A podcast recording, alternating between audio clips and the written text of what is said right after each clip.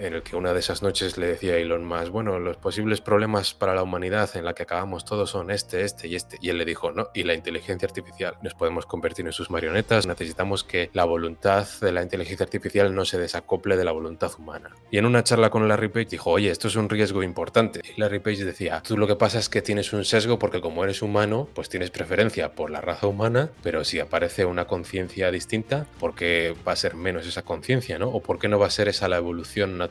Y Elon Musk decía, jolín, pero a mí me gusta la humanidad, tío. O sea, ¿qué me estás contando? Habrá que defenderse de este peligro. Hola, Mérito, ¿qué tal? ¿Qué tal? Buenas tardes. Eh, pues nada, un placer conversar contigo de nuevo. Em, para los más viejos ya del podcast, los, los seguidores más fieles, ya recordaréis que grabé un episodio con Emérito, en concreto el episodio 30, a la altura de noviembre de 2020, ya han pasado más de tres años, donde repasamos su trayectoria como inversor.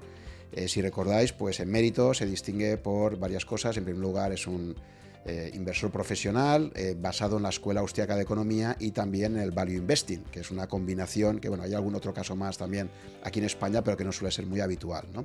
Pero bueno, hoy hemos venido a hablar de un libro y este va a ser un episodio especial. Eh, previamente, eh, también la gente que me haya seguido desde hace tiempo, pues sabe que he destinado dos episodios a, los, a toda la obra de Taleb, eh, los episodios 23 y 27, y que luego también con Samuel Hill en el episodio 40 destripamos el libro Alquimia, que también me parece un libro muy interesante. Y en esta ocasión vamos a hablar de un libro que es el de Elon Musk, la biografía de, de Elon Musk, escrita por Walter Isaacson eh, un libro que a nivel editorial, eh, es curioso, lo estábamos comentando antes, ¿no? que, salió, creo que se cerró realmente a principios del verano, me comentabas, y, bueno, pues ha tenido la capacidad, porque normalmente un libro, entre que lo entregas y te lo sacan, te tiras mínimo seis meses, ¿no? Entonces es, eh, increíble la, agilidad. Supongo que ya anticipaban que iba a ser un bestseller, como lo ha sido, ¿no? Porque creo que en el New York Times, la lista de los bestsellers está como número uno, y, ha sido una, un lanzamiento mundial, porque aquí en España llega el 14 de septiembre, creo que se lanzó en Estados Unidos el 1 de septiembre, aquí llegó el 14, rápidamente traducido también por debate. Y, bueno, pues efectivamente la, apuesta era ganadora. Ya sabemos que cualquier cosa que, haga referencia a Elon Musk suele ser un, suele ser algo que, atrae muchísimo el foco mediático. ¿no? Hemos pactado, Merito y yo, por cierto, también, eh, vamos a llamar a, Elon en su, en su pronunciación inglesa. ¿eh? Elon Musk, eh, en español sería Elon Musk, pero bueno, nos ha parecido que sería lo más, lo más correcto.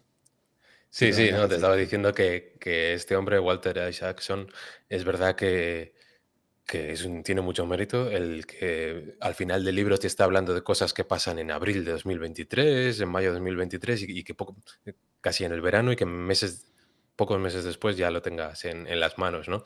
Habla de cosas muy recientes. Creo que estuvo dos años con él em, mm, estando, estando en, codo con codo, digamos, en su trabajo, eh, asistiendo a las reuniones y luego horas y horas de entrevistas, no solo con él, sino con familiares y con amigos y, ha quedado algo bastante íntimo, bastante personal, un poco para entender por qué él es, él es como es y para quitar esa caricatura que tenemos de, de las noticias. Y que posiblemente no, yo no descartaría una, segunda edición más adelante, porque esto es una historia viva, a diferencia de, del resto de biografías que, ha hecho, mm, aquí aún se está escribiendo la historia, ¿no? Entonces, hmm. probablemente en el futuro tal. Quien quiera tener una, también un testimonio de primera mano de esto, Les Friedman le, entrevista a Walter Isaacson en, en, uno de sus podcasts, donde repasa varias biografías que tiene. Ahí podéis, eh, para que está en inglés, pero bueno, ahí podéis también ver un poco las impresiones del propio autor.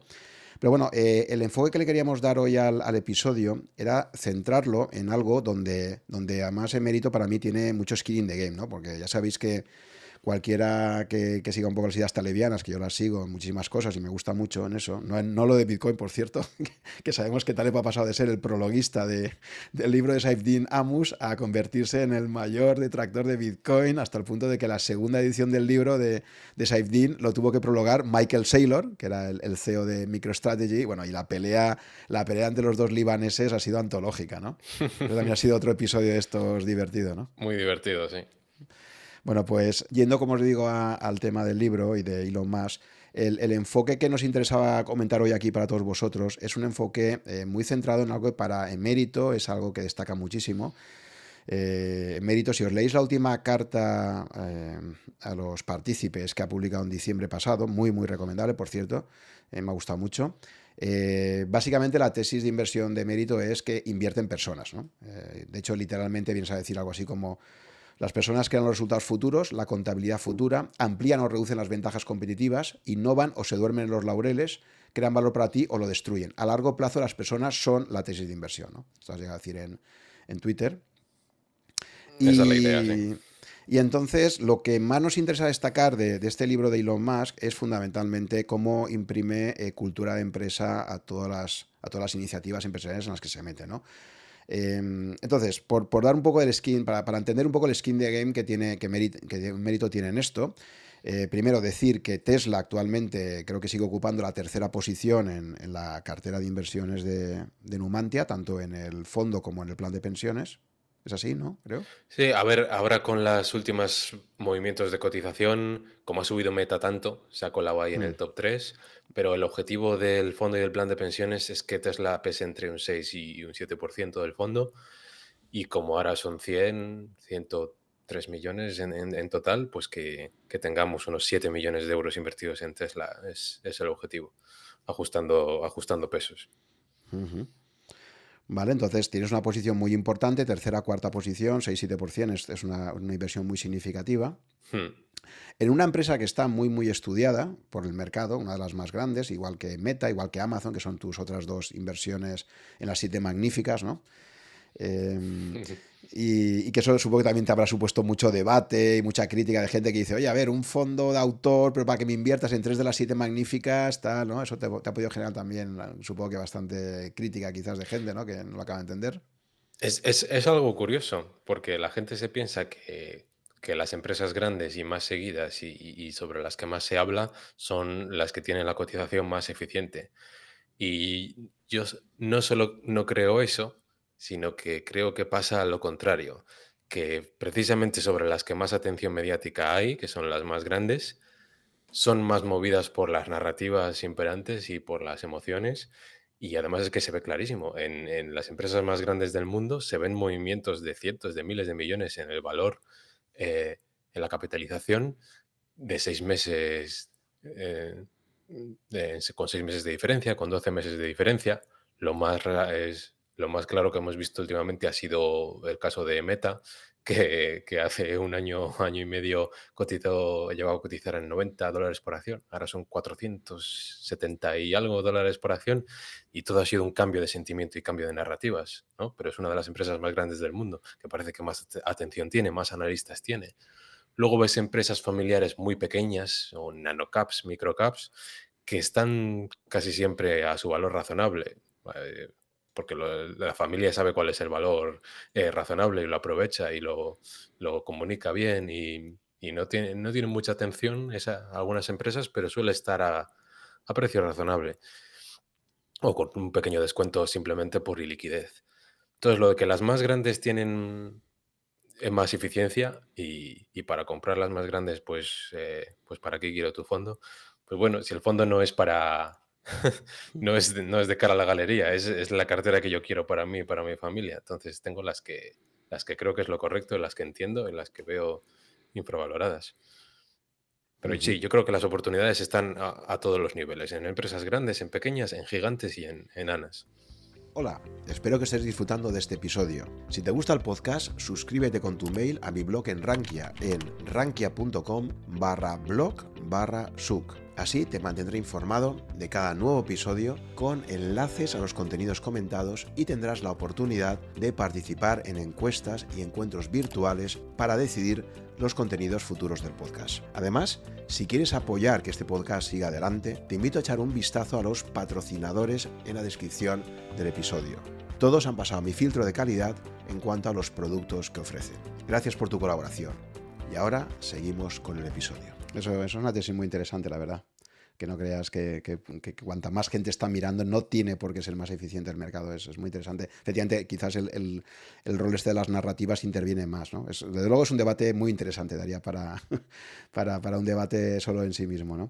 Pero bueno, mm. volviendo al libro, eh, también por explicar un poco eh, pues, qué es lo que nos ha llevado a este episodio, leyendo tu carta eh, anual de Numantia de diciembre 2023, dices literalmente. Yo era un libro que tenía ya en el radar porque la figura de Elon Musk hace muchísimo tiempo que me interesa. De hecho, ya me había comprado, hay una biografía previa eh, que me la leí en su día, ¿vale? Y, entonces, como también había leído la, biografía de Steve Jobs, de, Walter Isaacson y tal, pues la verdad es que era algo que tenía en el radar, ¿no? Pero reconozco que me acabé comprando el libro cuando leí tu carta y dices literalmente en esa carta, en un momento dado dices, la empresa con el mejor CEO que tenemos en el fondo, ¿vale? En el fondo de inversión.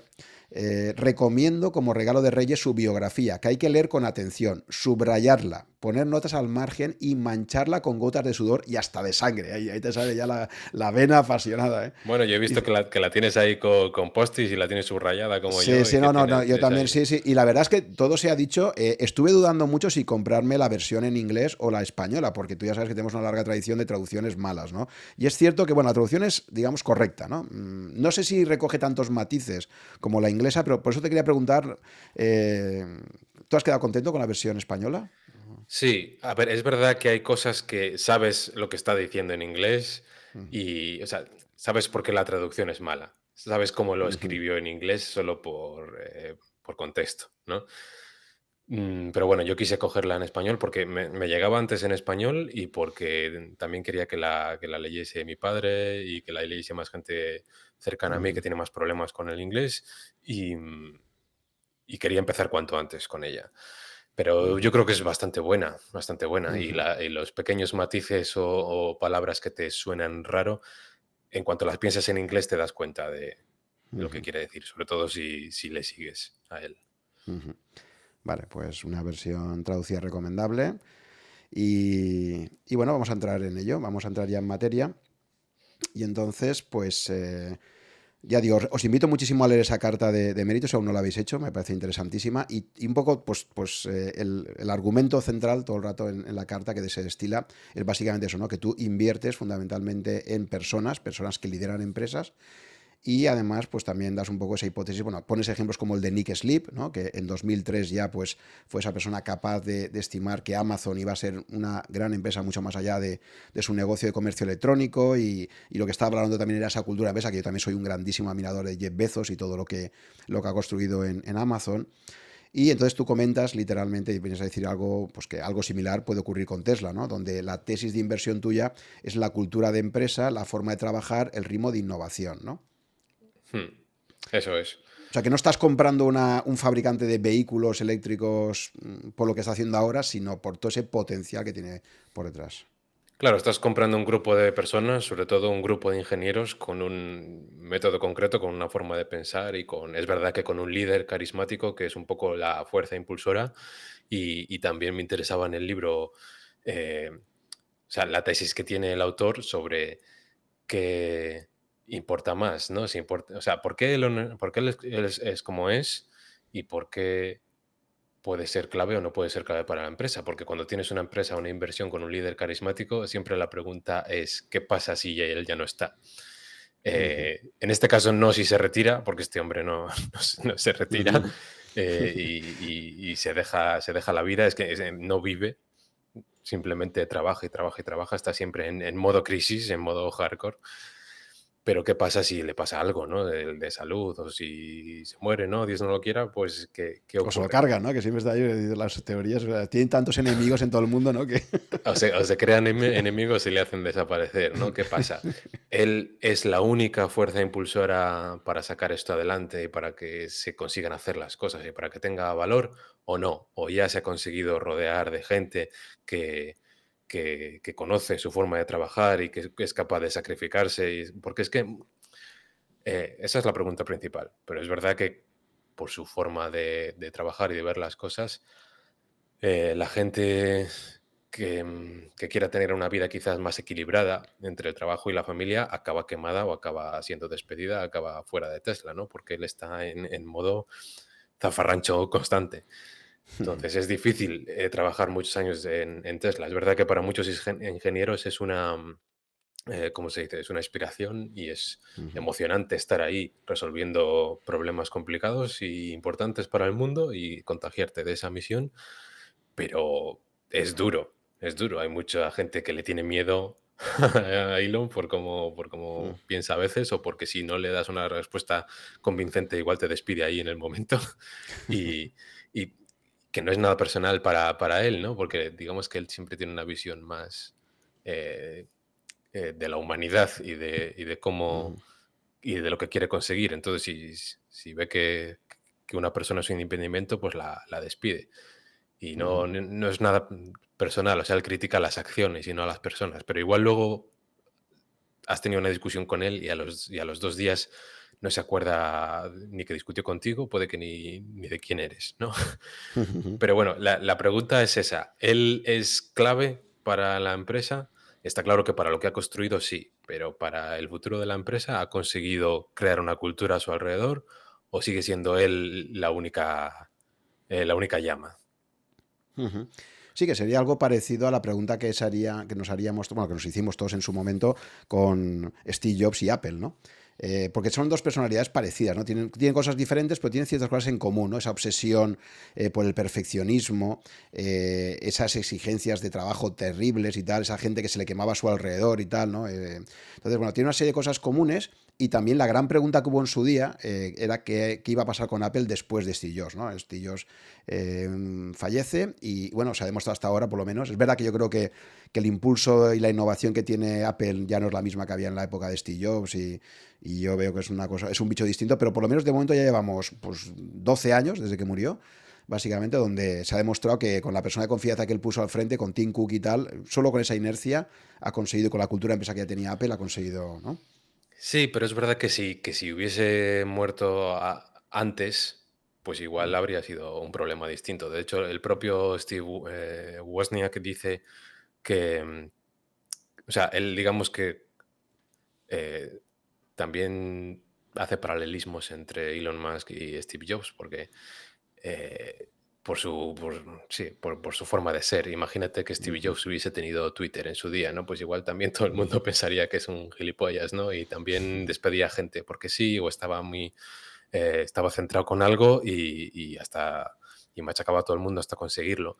Pero decía Wozniak, oye, pues igual si yo hubiese estado al mando de Tesla, perdón, de Apple, no habríamos conseguido sacar adelante el Macintosh, ¿no? Porque, porque bueno, yo no lo habría, no habría gestionado igual, pero igual tenemos, igual necesitamos a estas personas que ujú, aunque desde fuera parezcan unos gilipollas y unos cabrones y me has despedido y tal, y me estás forzando al máximo, pues sin eso quizá no se consigan las cosas, ¿no? O se consigan mucho más tarde.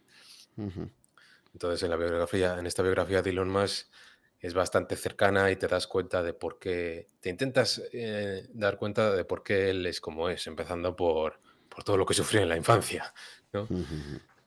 Sí, que sí que ahora vamos a comentar. La biografía está estructurada en, capítulos que no son muy largos, de hecho hay 95 capítulos. Es una biografía larga, en unas 700 páginas, o sea que es muy detallada. Y se ha estructurado a base de esos capítulos cortitos con un título siempre interesante que ya te da un poco un anticipo de lo que te vas a encontrar, ¿no?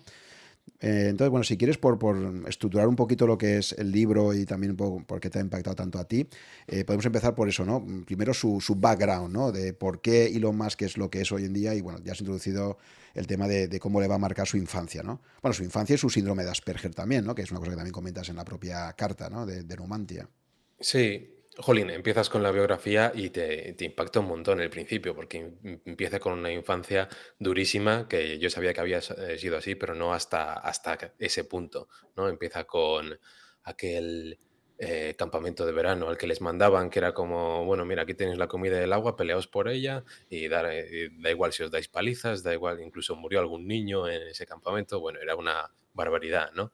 Y en el colegio, pues también era pequeñito y tal, las palizas que les pegaban, una vez le tiraron por unas escaleras, creo, eh, bueno, Uh -huh. eh, pues que tenías que, que, sobrevivir a base de, de, de, puñetazos, ¿no? Y lo pasó eh, bastante mal. Eh, me impactó también una vez que, que un, un, perro que tenía le, le, dio un mordisco en la espalda y mientras le estaban intentando poner los puntos, pues estaba todo el rato revolviéndose y gritando de que, oye, eh, eh, no, le no matéis al perro, ¿vale? Que sí, curadme, pero no, no, no, os dejo curarme hasta que no me prometáis que no, que no matéis al perro, ¿no? Sí, sí, no te preocupes, al final mataron al perro. Entonces, entre todas esas cosas y, y el padre que, que le tenía, le obligaba a estar delante de él durante horas diciéndole eres un inútil, no vales para nada y machacándole emocionalmente, eh, digamos que esa llave o válvula emocional la, la, tiene cerrada para bien y para mal, ¿no? O sea, no, puede que le sirva para, em, para asumir más riesgos y para, para no tener miedo, pero tampoco sientes otras cosas, ni eres sensible, ni eres empático. A eso súmale lo del, lo del Asperger, que su Asperger es un poco especial porque digamos que le aumenta la capacidad de concentración, hasta tal punto que él cuando le interesa algo y está pensando en ello, mm, ni te oye ni te ve. O sea, él está a lo suyo y está concentrado y todos sus sentidos se apagan porque está pensando. Entonces no te oye, no te ve. Le pasaba de niño y le, le pasa ahora. Y eso para, para el trabajo suyo pues es bueno. No solo porque hay una falta de atención y de concentración muy importante en el mundo, sino porque te sirve para, em, para ver los problemas a, mayor escala y a mayor plazo.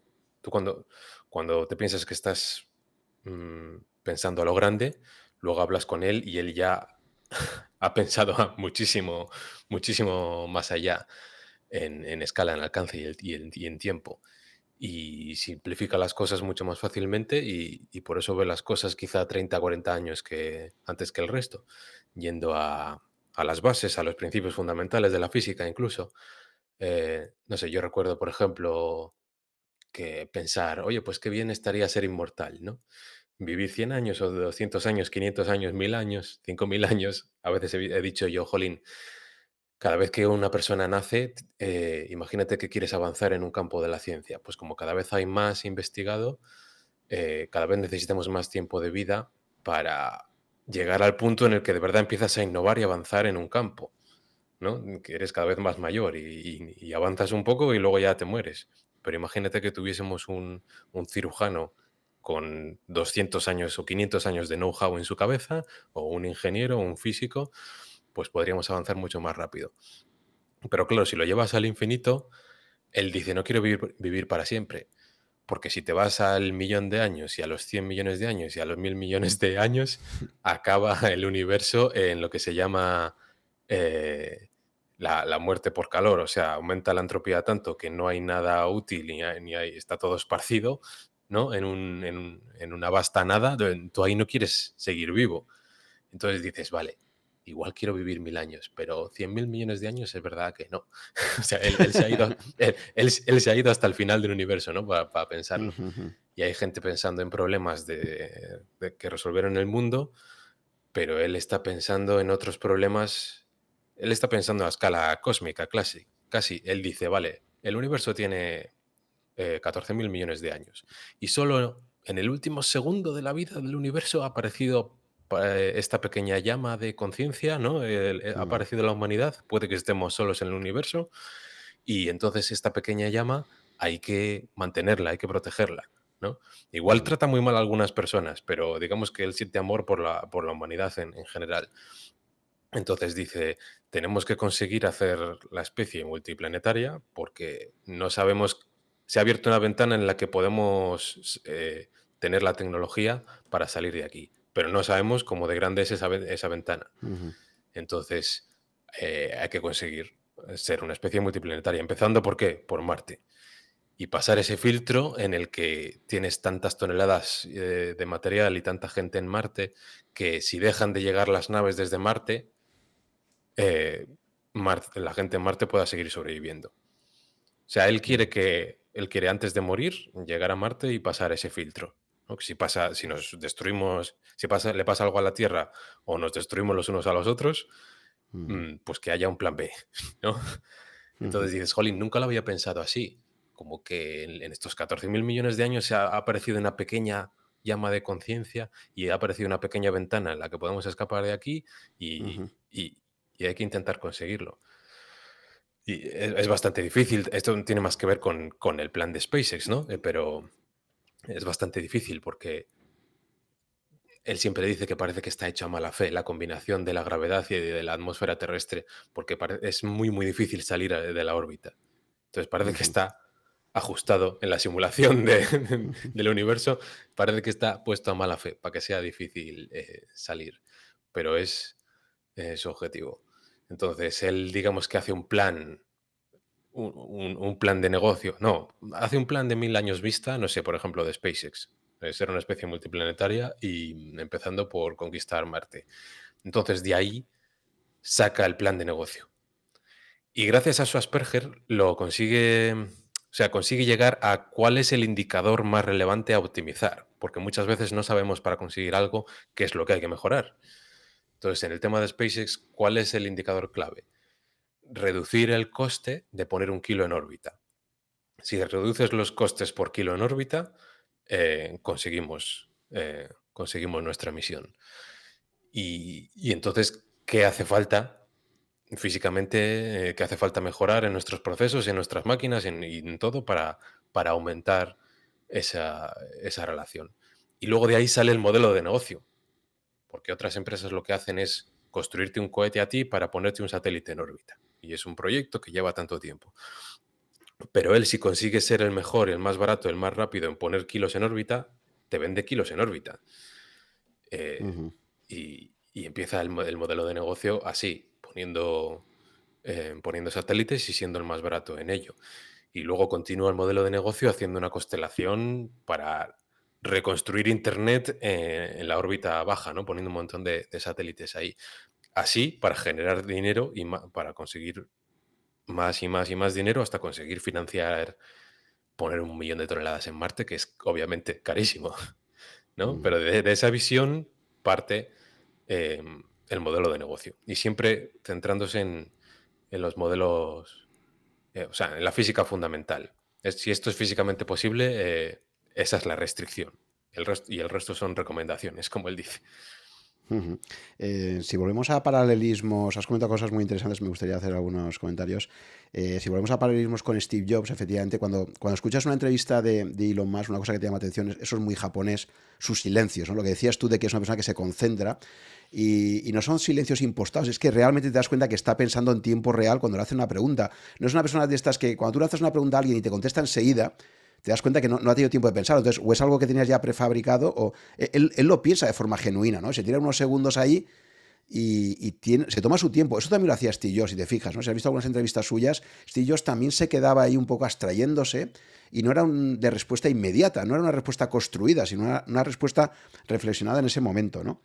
Em, otra cosa que, tienen en común, aunque yo creo que en el caso de Elon Musk es muchísimo más dramática, o sea, a mí una cosa que me impresionó mucho de su infancia es una de esas veces que vuelve, porque él, recibió palizas, él, sufrió bullying, y me imagino que al ser Asperger, pues era pues eso, el típico chaval de clase que, pues eso, que, tenía poca empatía social y eso le, incitaba más a que sus compañeros fueran a por él.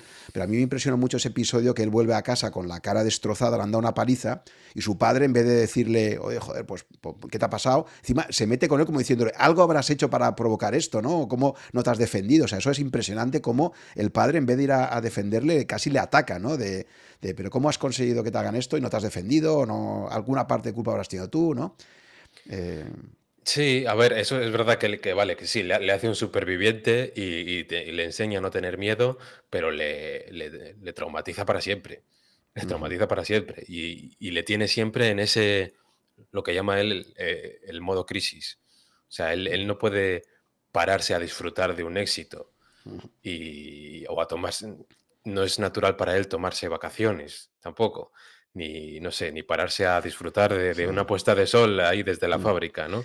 además, eso, ahora que dices de las vacaciones, hay, una anécdota muy dramática, por cierto, o sea, aquí también te das cuenta de nuevo del azar, ¿no? O sea, y lo más podría haber muerto hace ya tiempo, porque cuenta el, cuenta el episodio este que se va, se coge una semana de vacaciones, se va a, Sudáfrica a disfrutar de, de, un safari por allí, con su, se acaba de casar, quiero recordar, y, coge un tipo de malaria, o sea, cuando vuelve a San Francisco, se pone malo, está enfermo, va allí y tiene la inmensa suerte de que el médico que la atiende en el hospital había tratado dos casos de malaria previamente, porque además era, era una variante de malaria que era la, la más peligrosa de todas y estuvo a punto de morir, ¿no? Y yo siempre pienso estas cosas de fíjate lo que habría pasado, cómo habría cambiado la historia si, si este hombre muere, ¿no? Con ese episodio de malaria, ¿no? Entonces él también asocia, se dice un poco de forma divertida, ya luego un poco haciendo humor, humor negro, diciendo, claro, Elon Musk le cogió cierta versión a las vacaciones después de que para una semana que se coge de vacaciones casi palma, ¿no? Creo que, fueron 14, 14, años de trabajo, de trabajo duro, eh, y una semana de vacaciones y le pasa eso, sí. Y bueno, no, solo le ha pasado esas cosas, o sea, eh, lo, de que, lo de que tenga poca versión al riesgo también le ha jugado malas pasadas. Creo que fue en un cumpleaños, ya es mucho después, claro, creo que fue en su 42 cumpleaños. A él le gustaba hacer cumpleaños como fiestas temáticas, ¿no? Pues, mm, no sé, eh, eh, extravagantes. Y en una de ellas había unos sumos y decían como peleas de sumos, ¿no? Entonces él fue a por, dijo, bueno, pues, pues pelea tú y tal pues él fue a por el, sumo a lo bestia, a lo bestia, para intentar tirarlo y, tenía una, estaba en desventaja de, peso y de la fuerza con la que le dio se rompió, no sé qué, se rompió, se rompió eh, la clavícula o tuvo un problema en el cuello. Luego ha tenido que tener tres, tres cirugías distintas porque tenía siempre dolor de espalda, dolor de cuello. A veces en el trabajo o en las entrevistas le ves le ves estirar la espalda, le ves hacer así y tal, por, eh, por esa bestiada que hizo en su 42 cumpleaños y digamos que ya se toma las cosas con más calma, pero, pero cuando tiene que hacer algo, lo hace hasta el final, a lo, bruto. quiere, quiere, seguir peleándose con Mark Zuckerberg, ¿no? O sea, ahí el tío está todo el rato retándole y tal, y, bueno, pues parece que a priori Mark Zuckerberg está, es mucho más joven y, y, está muy en forma también, ¿no? Pero bueno, este está ahí, no sé qué parte. Sí, no sé qué parte era de coña y qué parte no, porque él, también es muy bueno consiguiendo publicidad gratuita con, con controversias, ¿no? Y tiene un mm. humor también muy especial que gracias al libro lo entiendes un poco, un poco mejor. Pero bueno, Zuckerberg es verdad que se ha puesto ahí eh, muy fuerte y se ha puesto a... Bueno, como Jeff Bezos, ¿no? Ahora se ha puesto a la moda esta, se han puesto todos cachas a tope, ¿no? Bueno, ya Jeff Bezos, que es más mayor, yo le veo la, el cuerpo que tiene, incluso la voz que tiene, y digo, este se está pinchando testosterona o qué se está haciendo. Este, este ya se ha dado a los esteroides o algo un poco raro. Zuckerberg es más joven, está más delgado y, y bueno, creo que incluso ha ganado un, un, campeonato de los que ha participado y está... Eh, está en forma. Y lo que bueno, lo bueno que tiene Elon Musk es que de niño ya le han dado muchas palizas. Entonces, a, pegar, a, pelearse. Claro, es un tío que se busca así. También me llama la atención ese episodio que dice cuando llega a Canadá, claro, él, él tiene su, su, infancia y adolescencia en Sudáfrica y con 17 años decide y se hace las Américas y primero se va a Canadá y luego de Canadá entra en Estados Unidos. Pero me acuerdo que contaba que cuando llega a Canadá y empieza a dormir en, en, un lugar público, en un albergue, dormía encima de la mochila, ¿no? O sea, dormía ahí porque decía que claro, estaba acostumbrado en Sudáfrica. Bueno, era, un chaval que viajaba en trenes peligrosos por la noche con 10 años ya, yendo de un sitio a otro, ¿no? Creo recordar. Mm, y, se, y, se, pega mucho con su hermano también, se ha pegado mucho palizas con su hermano. Y, decía, y decía que cuando llega a Canadá, una cosa que le llama atención es que la mayor parte de casas no tenían barrotes en las ventanas y tal, ¿no? Era como que, oye, aquí parece que hay mucha más seguridad de la que estoy acostumbrado en Sudáfrica, ¿no? Incluso ahora, incluso ahora viene gente de Sudáfrica a Europa y dice, pero ¿cómo, sí, cómo no tenéis barrotes? ¿Cómo dejáis eh, salir a los niños por la calle? Y con... Sí, sí. O sea, eso no, eso no es de cuando él era niño, eso sigue sorprendiendo ahora. Eh, pero bueno, sí, la, infancia es dura. Digamos que entiendes un poco eh, em, los traumas que tiene o porque él, él es como es digamos que es un... El, autor dice es un imán para el drama y, no tiene miedo. Y eso también lo ves un poco, luego te habla mucho pues de las novias, las relaciones que ha tenido también, se ve como que cuanto más drama hay en la relación mejor. Pero claro, no, no sobrevive en sus relaciones a largo plazo, a, pesar de que tiene muchísimos hijos, porque está siempre centrado en otras cosas y está siempre trabajando. Entonces, ¿cómo vas a tener ese equilibrio familia, trabajo. Eh. Sí, me acuerdo también unas declaraciones, esto no está en el libro creo, pero, pero me acuerdo de unas declaraciones suyas hace algún tiempo que decía, estoy calculando cuántas horas semanales tengo que destinar a, a mi pareja eh, para que la relación pueda sobrevivir y tal, ¿no? Sea, como, no sé si con 10 horas semanales o 8 horas de atención eh, cubriría, ¿no? Y tal ahí, ¿no? Y además él que ha tenido un montón de hijos también, ¿no? Que también sabes la, la, tesis que tiene, que él dice que uno de los principales problemas que hay en el mundo no es, no es la reducción de natalidad, o sea, no es eh, precisamente el que seamos 8.000 millones ya y que vayamos a ser 9.000 relativamente pronto, sino al revés, ¿no? Que considera que, la caída de la natalidad es un gran problema. Para Occidente, sobre todo. Sí, a mí eso siempre me ha sorprendido porque es una cosa que coincide con la Escuela Austríaca de Economía, Huerta de Soto lo, enfatiza mucho. Dice, solo hay dos opciones, o somos muchas personas y somos ricos, o somos pocos y pobres. O muchos y ricos o pocos y pobres. Y es un poco antiintuitivo porque la gente piensa que la Tierra es como una montaña de recursos que se va vaciando y no lo ve todo en sentido económico, ¿no? Y cuantas más personas somos, más nos podemos especializar, más se profundiza en la división del trabajo, más, eh, em, más podemos ahorrar, más podemos producir, entonces más ricos somos todos. Pero si fuésemos, em, si desaparece todo el mundo y solo somos 100 personas, aunque tengamos todas las máquinas y todas las cosas, no podemos hacer ni, ni un lápiz, ¿no? Como explicaba Milton Friedman. Exacto. Es, yo lo veo, yo lo veo, sí, es una tesis interesantísima también, porque frente a las tesis maltusianas, ¿no? Que hoy en día siguen siendo dominantes, ¿no? Desde el punto de vista estático, eh, Malthus ya sabéis que en su día anticipó, ¿no? A principios del siglo XIX, pues que el crecimiento de la población no se iba a poder atender con los recursos del planeta, etcétera, ¿no? Ahora somos 8.000 millones y estamos, objetivamente, en el mejor momento económico de toda la historia de la humanidad, ¿no? Y, entonces, claro, me, ha gustado mucho eh, esta tesis que comentabas, bueno, esta reflexión que hacía más de, imaginaos que vivimos 200 años y luego mil, porque aquí también hay un, hay un ingrediente adicional, es decir, se habla de que ahora somos 8.000 millones de personas, pero hay que pensar también el componente de eh, esperanza de vida media, es decir, lo que tú decías antes, ¿no? Es decir, no lo mismo una persona que tiene una esperanza de vida de 30 años, media, porque todo lo que tú has ido aprendiendo en la vida, pues mueres y, no lo puedes. cuando llegas a tu mejor momento, digamos, es cuando ya, ya has muerto, ¿no? Y no has tenido esa capacidad de, poder aplicar toda tu experiencia y, y, aprendizaje. En la medida en que la humanidad va ampliando la esperanza media y que encima somos 8.000 millones y multiplicamos número de habitantes por vida media, nos da, digamos, como si esto lo viéramos en términos de, una red neuronal, nos está dando una, capacidad eh, computacional y de generación de cosas brutal, ¿no? Porque estás multiplicando los dos componentes, ¿no? Y claro, cuando tú me estás hablando de 200 años, de 1000 años, pues imagínate, ¿no?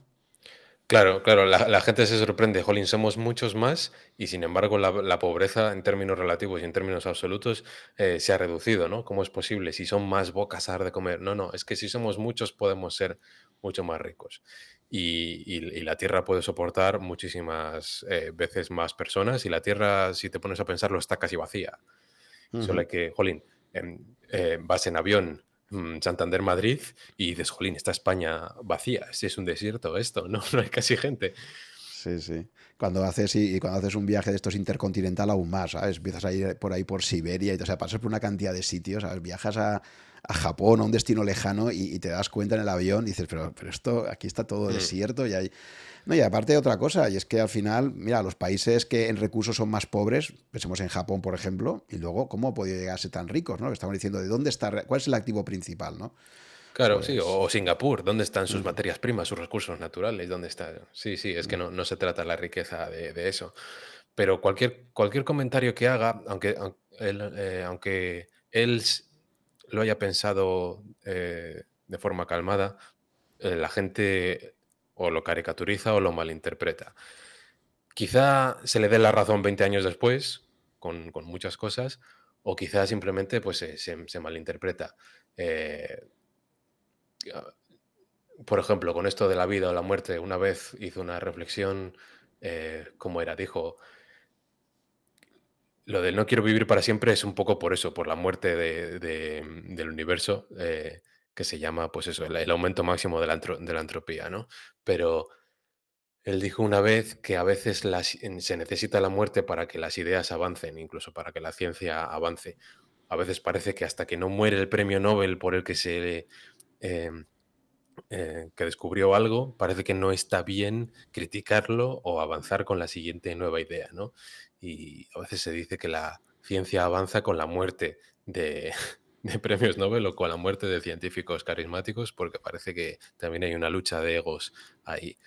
Y Steve Jobs tiene una charla en la que también dice que hace falta la muerte para que sigan avanzando las ideas y porque la gente se vuelve cada vez más reacia a cambiar y cada vez más eh, reaccionaria ¿no? conforme aumenta su, su edad.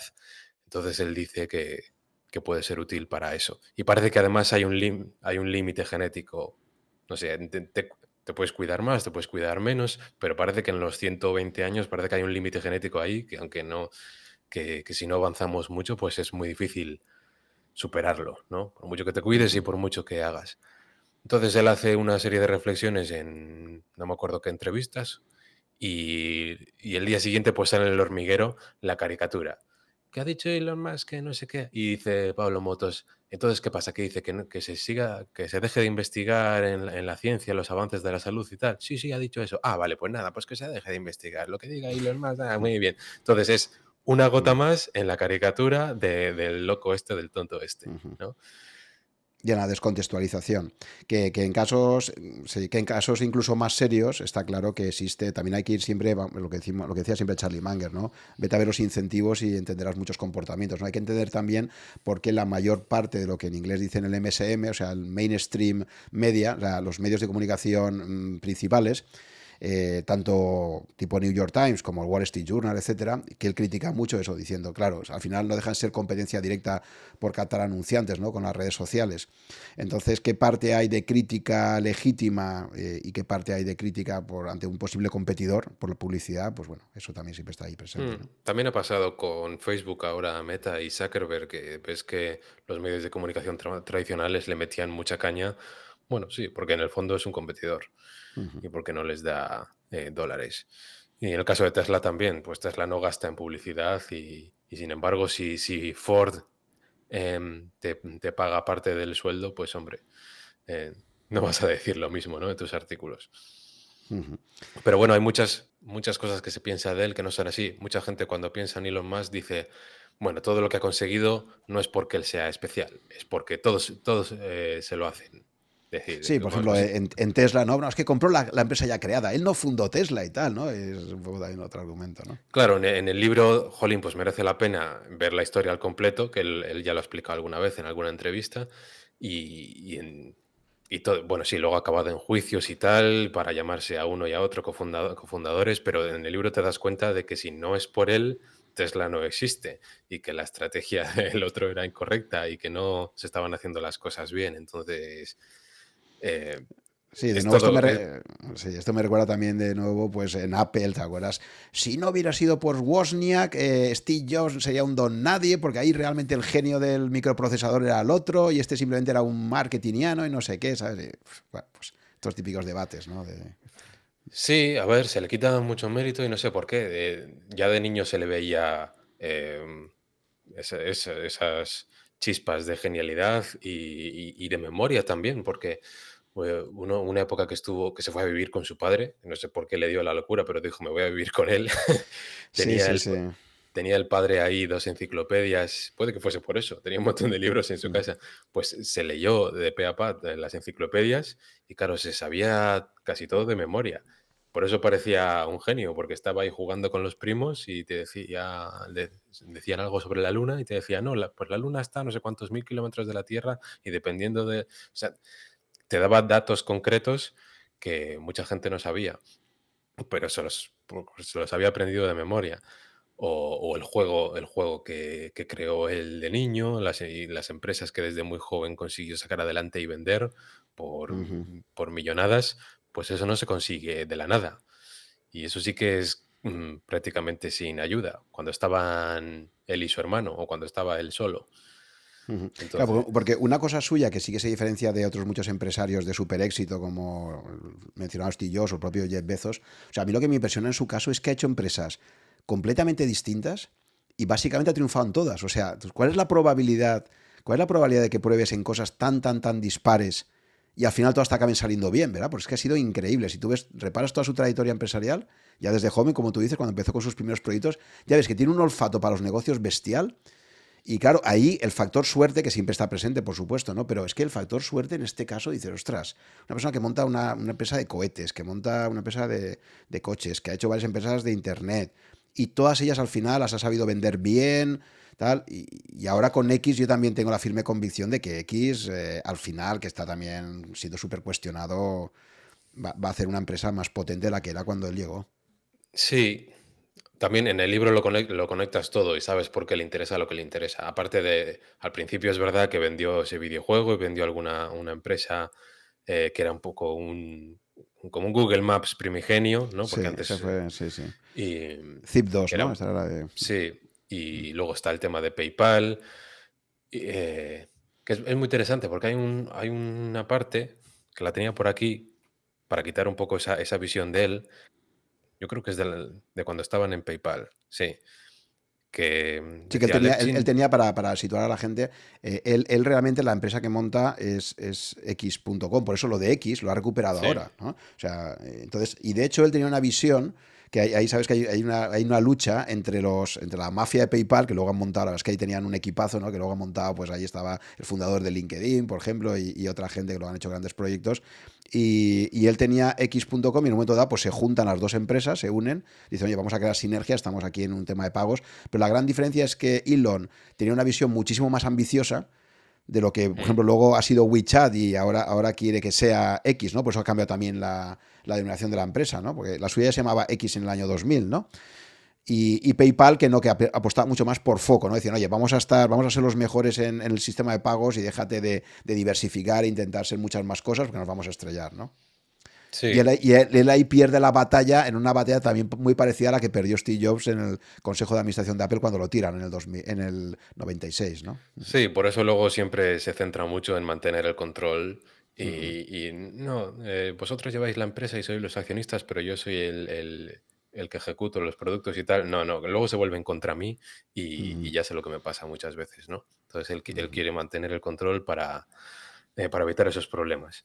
Pero cuando estaban ahí en PayPal, em, hay un trozo que me gustó a mí mucho, que dice que los ingenieros estaban peleándose con un difícil problema que afectaba a la base de datos de Oracle que estaban usando, y Musk asomó la cabeza en la sala, y aunque él era experto en Windows y no en Oracle, enseguida le pilló el contexto a la conversación, dio una respuesta precisa y técnica, y salió sin esperar de la habitación, sin esperar confirmación. Entonces, eh, el jefe y su equipo se volvieron a sus manuales de Oracle para, para consultar lo que más acababa de decir, y dice, uno tras otro, fuimos diciendo, mierda, tiene razón.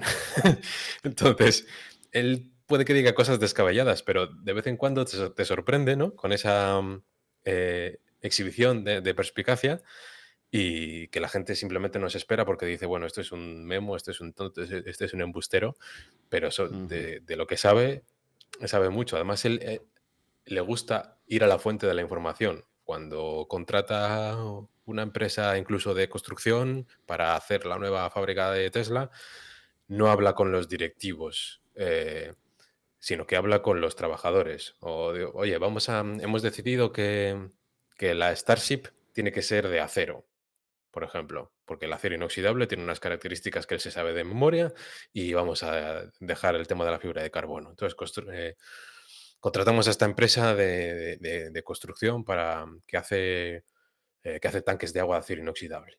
Pues para que haga un primer, un primer proyecto. Le ponemos un motor a un tanque de agua.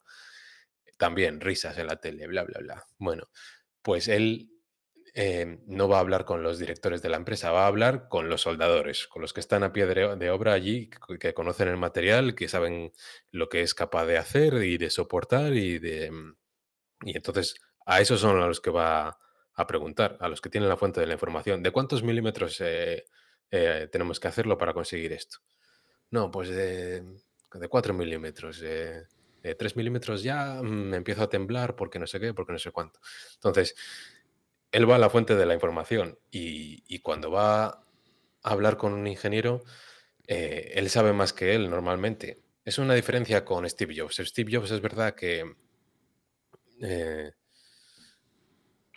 o sea, en cuanto a la visión y en cuanto a la importancia del producto que se, que se acabe vendiendo solo, es eh, un obseso en ciertas cosas de lo que debe conseguir la empresa, pero Steve Jobs igual se pasaba cada día por el departamento de diseño, pero no se iba frecuentemente a las fábricas, que muchas estaban en China, ¿no?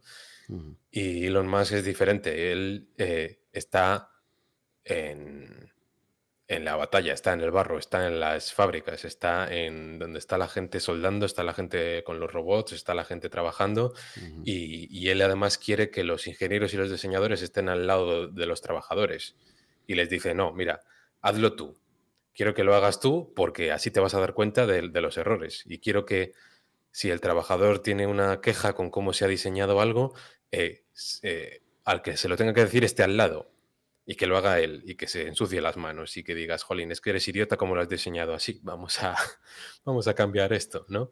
O cuando estaban con el problema de los techos solares, por ejemplo, pues llamó a todos los ingenieros y les dijo, venís aquí y os pasáis días montando techos solares eh, vosotros. aquí en Texas con 35 grados y con, y con los mosquitos. Y os ponéis a hacerlo y veis que el diseño es estúpido y lo mejoráis, pero a base de poneros vosotros. No puede ser que, el que lo hace y el que lo diseña esté a, mil kilómetros de distancia. Entonces Él, sabe lo que dice. Yo, eh, por ejemplo, cuando con el tema de los cohetes y con el tema de los Teslas, una cosa que él hace es una lista de todos los componentes de todo, y de todos los costes. Y a partir de ahí él saca lo que llama el ratio de la idiotez, o el ratio del idiota, que es la diferencia entre lo que cuesta la pieza y el coste de sus materias primas. ¿no? Entonces, eh, que eso le, quemó mucho cuando, cuando intentó comprarle a los rusos los cohetes, ¿no? No, vale no sé cuántos millones, pero si esto es un montón de, metal, y ¿por qué me estáis cobrando tanto?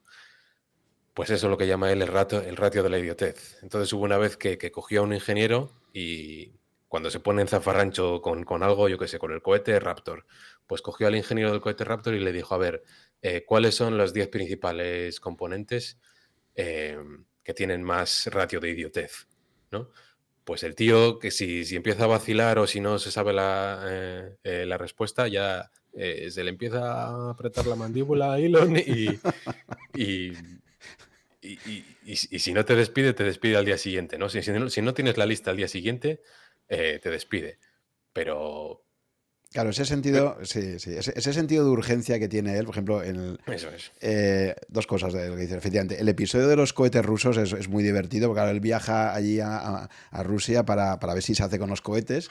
Entonces tiene la sensación que le toman el pelo, ¿no? Va, con, un, va con un experto también y creo que cada, cada cohete le cobraban veintitantos millones de dólares, una cosa así. Y era como que además le iban subiendo el precio, era un poco que se estaban riendo en su cara, ¿no? De, y entonces el tío, claro, considera que se lo están vendiendo a un precio prohibitivo y que es una tomadura de pelo y en el en el vuelo de vuelta, efectivamente, el tío ya se pone ahí con un Excel a calcular, oye, pero esto cómo puede ser que salga tan caro y tal, ¿no? Y de ahí vendrá toda la, decisión de, acabar fabricando. Otra cosa que le caracteriza a él y que es común también con Steve Jobs es, la integración vertical, ¿no? No le gusta mucho subcontratar cosas, sino que tiende a integrarlo todo y a tener un control de, calidad más exhaustivo y a mejorarlo todo por esa integración, ¿no?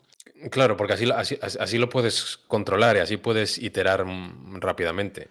Sí. Y, otra cosa que a mí me llamó muchísimo la atención y, está conectado con lo que tú decías ahora de como al día siguiente no lo sepas, el sentido de urgencia que tiene él, ¿no? Hay una anécdota también que comenta cuando, cuando compra X o Twitter en aquel momento, lo adquiere un viernes por la tarde, ya se queda ahí al mando y entonces dice, oye, eh, hay que cambiar la página, cuando te registras, la primera página que aparece aquí, nada más registrarte, no me gusta, ¿no? No me gusta que envíe ahí, quiero que envíe a otro sitio, ¿no? dicen, vale, pues y esto hay que cambiarlo ya. Entonces, lo que le decíamos la cultura, ¿no? Dicen, vale, pues esto ya el lunes, dice, no, no, el lunes no. Dice, ¿quién es el responsable de esto? Es tal ingeniero, vale, llamadle, ¿no? Entonces está a punto de coger un avión y dice, oye, que Elon ha dicho que, a partir de ahora la, página de acceso eh, lleve a esta página, te encargas tú, ¿no? Pues voy a pedir un vuelo, vale, pues hazlo en el vuelo. O sea, como diciéndole, a partir de ahora, cuando digamos algo, aunque sea un viernes por la tarde, es para hoy, ¿no? No es para... Y claro, la gente que estaban allí habituales decían, ostras, en, Twitter nos tiramos semanas que para tomar decisiones, implementarlas y no sé qué, de repente llegaste y dice, hoy mismo, aunque sea un viernes tarde, se va a cambiar, ¿no? Sí, sí, ahí, ahí sí que confluyeron dos formas de ver el trabajo totalmente distintas, ¿no? El, el Musk verso y el mundo de Twitter de, bueno, llegamos aquí, tomamos el café, nos vamos a las maquinitas abajo y no, no hacemos nada, ¿no? Entonces, además la prueba del algodón es que despidió a la mayoría de los trabajadores y, y Twitter siguió funcionando y está eh, mejor que nunca, ¿no? Porque con, con unos pocos de los mejores ingenieros puedes hacer más que que con un montón de gente que no trabaja y que ya parece que se ha retirado. Entonces sí, esa sensación de urgencia es, es común, pero eh, digamos que el, algoritmo que, que, él, usa para resolver los problemas es común para, para todos. O sea, siempre con ese modo hardcore que llama él, de modo zafarrancho, de vamos a, vamos a solucionarlo eh, todo ahora y si no lo solucionas y si no tienes esa eh, ese empeño por trabajar duro, pues eres despedido, ¿no? Pero la forma de resolver los problemas siempre es la misma. Y una tiene que ver con lo que acabas de decir de dime quién es el responsable de esto. O sea, en, su famoso algoritmo, que es lo que todo el mundo tiene que aprender y lo que repite él en todas sus reuniones, el primer paso es poner en cuestión todos los requisitos, poner en cuestión todas las especificaciones de, del problema que sea. Da igual que sea un coche, que sea un cohete, que sea eh, un, techo solar. Entonces, él quiere que cada pieza y cada requisito eh, tenga asociada a una persona. Porque le pasó muchas veces en, en los coches, tenían un problema y decían, vale, ¿esto para qué es? No, es que dice el departamento que es para, eh, para los ruidos y las vibraciones. Y luego va al departamento y, dice, eh, y, le dice, no, no, eso es por la seguridad, porque el departamento de tal dice que, que es por esto. Entonces, él eh, eliminó esa parte y no pasó nada, hicieron pruebas físicas y no, y no había los problemas que decían. Entonces, eso de que el departamento dice, no le, no le gusta nada. O sea, si hay un requisito, tiene que haber una persona que, que te explique el por qué y tiene que tener sentido. Pero, pero el primer paso para todo es cuestionárselo. Y da igual que, que el- tiene que haber una persona que lo diga y da igual lo inteligente que sea. Hay que cuestionárselo. Y, entonces siempre va a haber un grado de estupidez en los requisitos, dice él. ¿no? Entonces hay, que cuestionárselo y, entonces tienes que hacer que esos requisitos o esas especificaciones sean menos idiotas. Pero tienes que poder llamar a la persona concreta que, ha dicho que este tornillo tiene que estar aquí. Sí, quién es el propietario de eso, ¿no? Quién es al final el, el- el responsable último, ¿no? No esa difusión de responsabilidad que pasa tanto en las empresas, ¿no? Se van tapando unos a otros y no sabes muy bien de dónde vienen las cosas, Y, ¿no? y explícame el por qué. No, esto tiene que estar aquí porque igual tal. ¿Lo has probado? O sea, entonces te lo cuestionas. ¿Lo has probado? Quítalo a ver qué pasa. Haz una prueba. Haz, haz, mm, haz eh, 100 con uno, con cuatro tornillos y 100 sin dos tornillos. O haz pruebas de seguridad. ¿eh? Entonces, cuestiónatelo todo. Y, y tienes que tener que poder hablar con una persona. Y luego de ahí pasa al siguiente paso, que sí que es eliminar partes, tantas como sea eh, posible. De hecho, dice que si luego no tienes que poner partes, algunas de las que has quitado, es que no has quitado las suficientes. O sea, él dice en inglés, the best part is, is no part. Es decir, la mejor parte es la que no existe. ¿no? Entonces dice, después de cuestionarte todos los, todos los requisitos, quita cosas, quita eh, todo lo que puedas. Y eso también viene por, por problemas que ha tenido en, eh, en momentos de crisis. Al final tú ves que, que él se crece con las crisis, pero que ha vivido momentos en los que o estaba él allí para sacar las cosas adelante o, o lle- o llegaba a la bancarrota. Entonces, ahora es verdad que tiene dinero suficiente y tiene tranquilidad suficiente y, has- y hay cosas que ya han dado su fruto, pero, pero él lo que ha conseguido ha sido con escasez de capital, con escasez de personal y con muchísimos problemas. Entonces, la cuestión es qué conseguirá ahora con, con todo el dinero y con toda la gente que tiene. Pero digamos que el algoritmo de él, ya te digo, es por todos los problemas que ha sufrido en momentos de crisis y en momentos duros. Por ejemplo, el tema de eh, simplificar y optimizar mm, partes de la fabricación eh, es un problema típico de los ingenieros, que él dice, muchos ingenieros se ponen a, optimizar algo que no debería estar ahí. O sea, vamos a hacer esta pieza mejor, vamos a hacer este proceso mejor. Igual ni siquiera tiene que estar ahí. Igual si te lo cuestionas desde un principio, puedes hacer como lo de la pieza de, de fundición, que te quitas 100 partes que hay que soldar y hay que juntar y hay que, y hay que fabricar, ¿no? Pues es que igual estás intentando optimizar algo que no debería existir. Y también la automatización. Él al principio intentó automatizarlo todo eh, a, a lo bestia y, recuerdo que en 2008 hubo mucho revuelo porque, porque dijeron em, que había muchas cosas que podían hacer mejor los humanos, ¿no? Porque los robots eh, eh, no hacían tanta falta. Y entonces ya se desmorona el sueño del- de, Tesla de, automatizarlo todo y de ser eficiente. No, simplemente se habían no habían hecho el algoritmo en orden.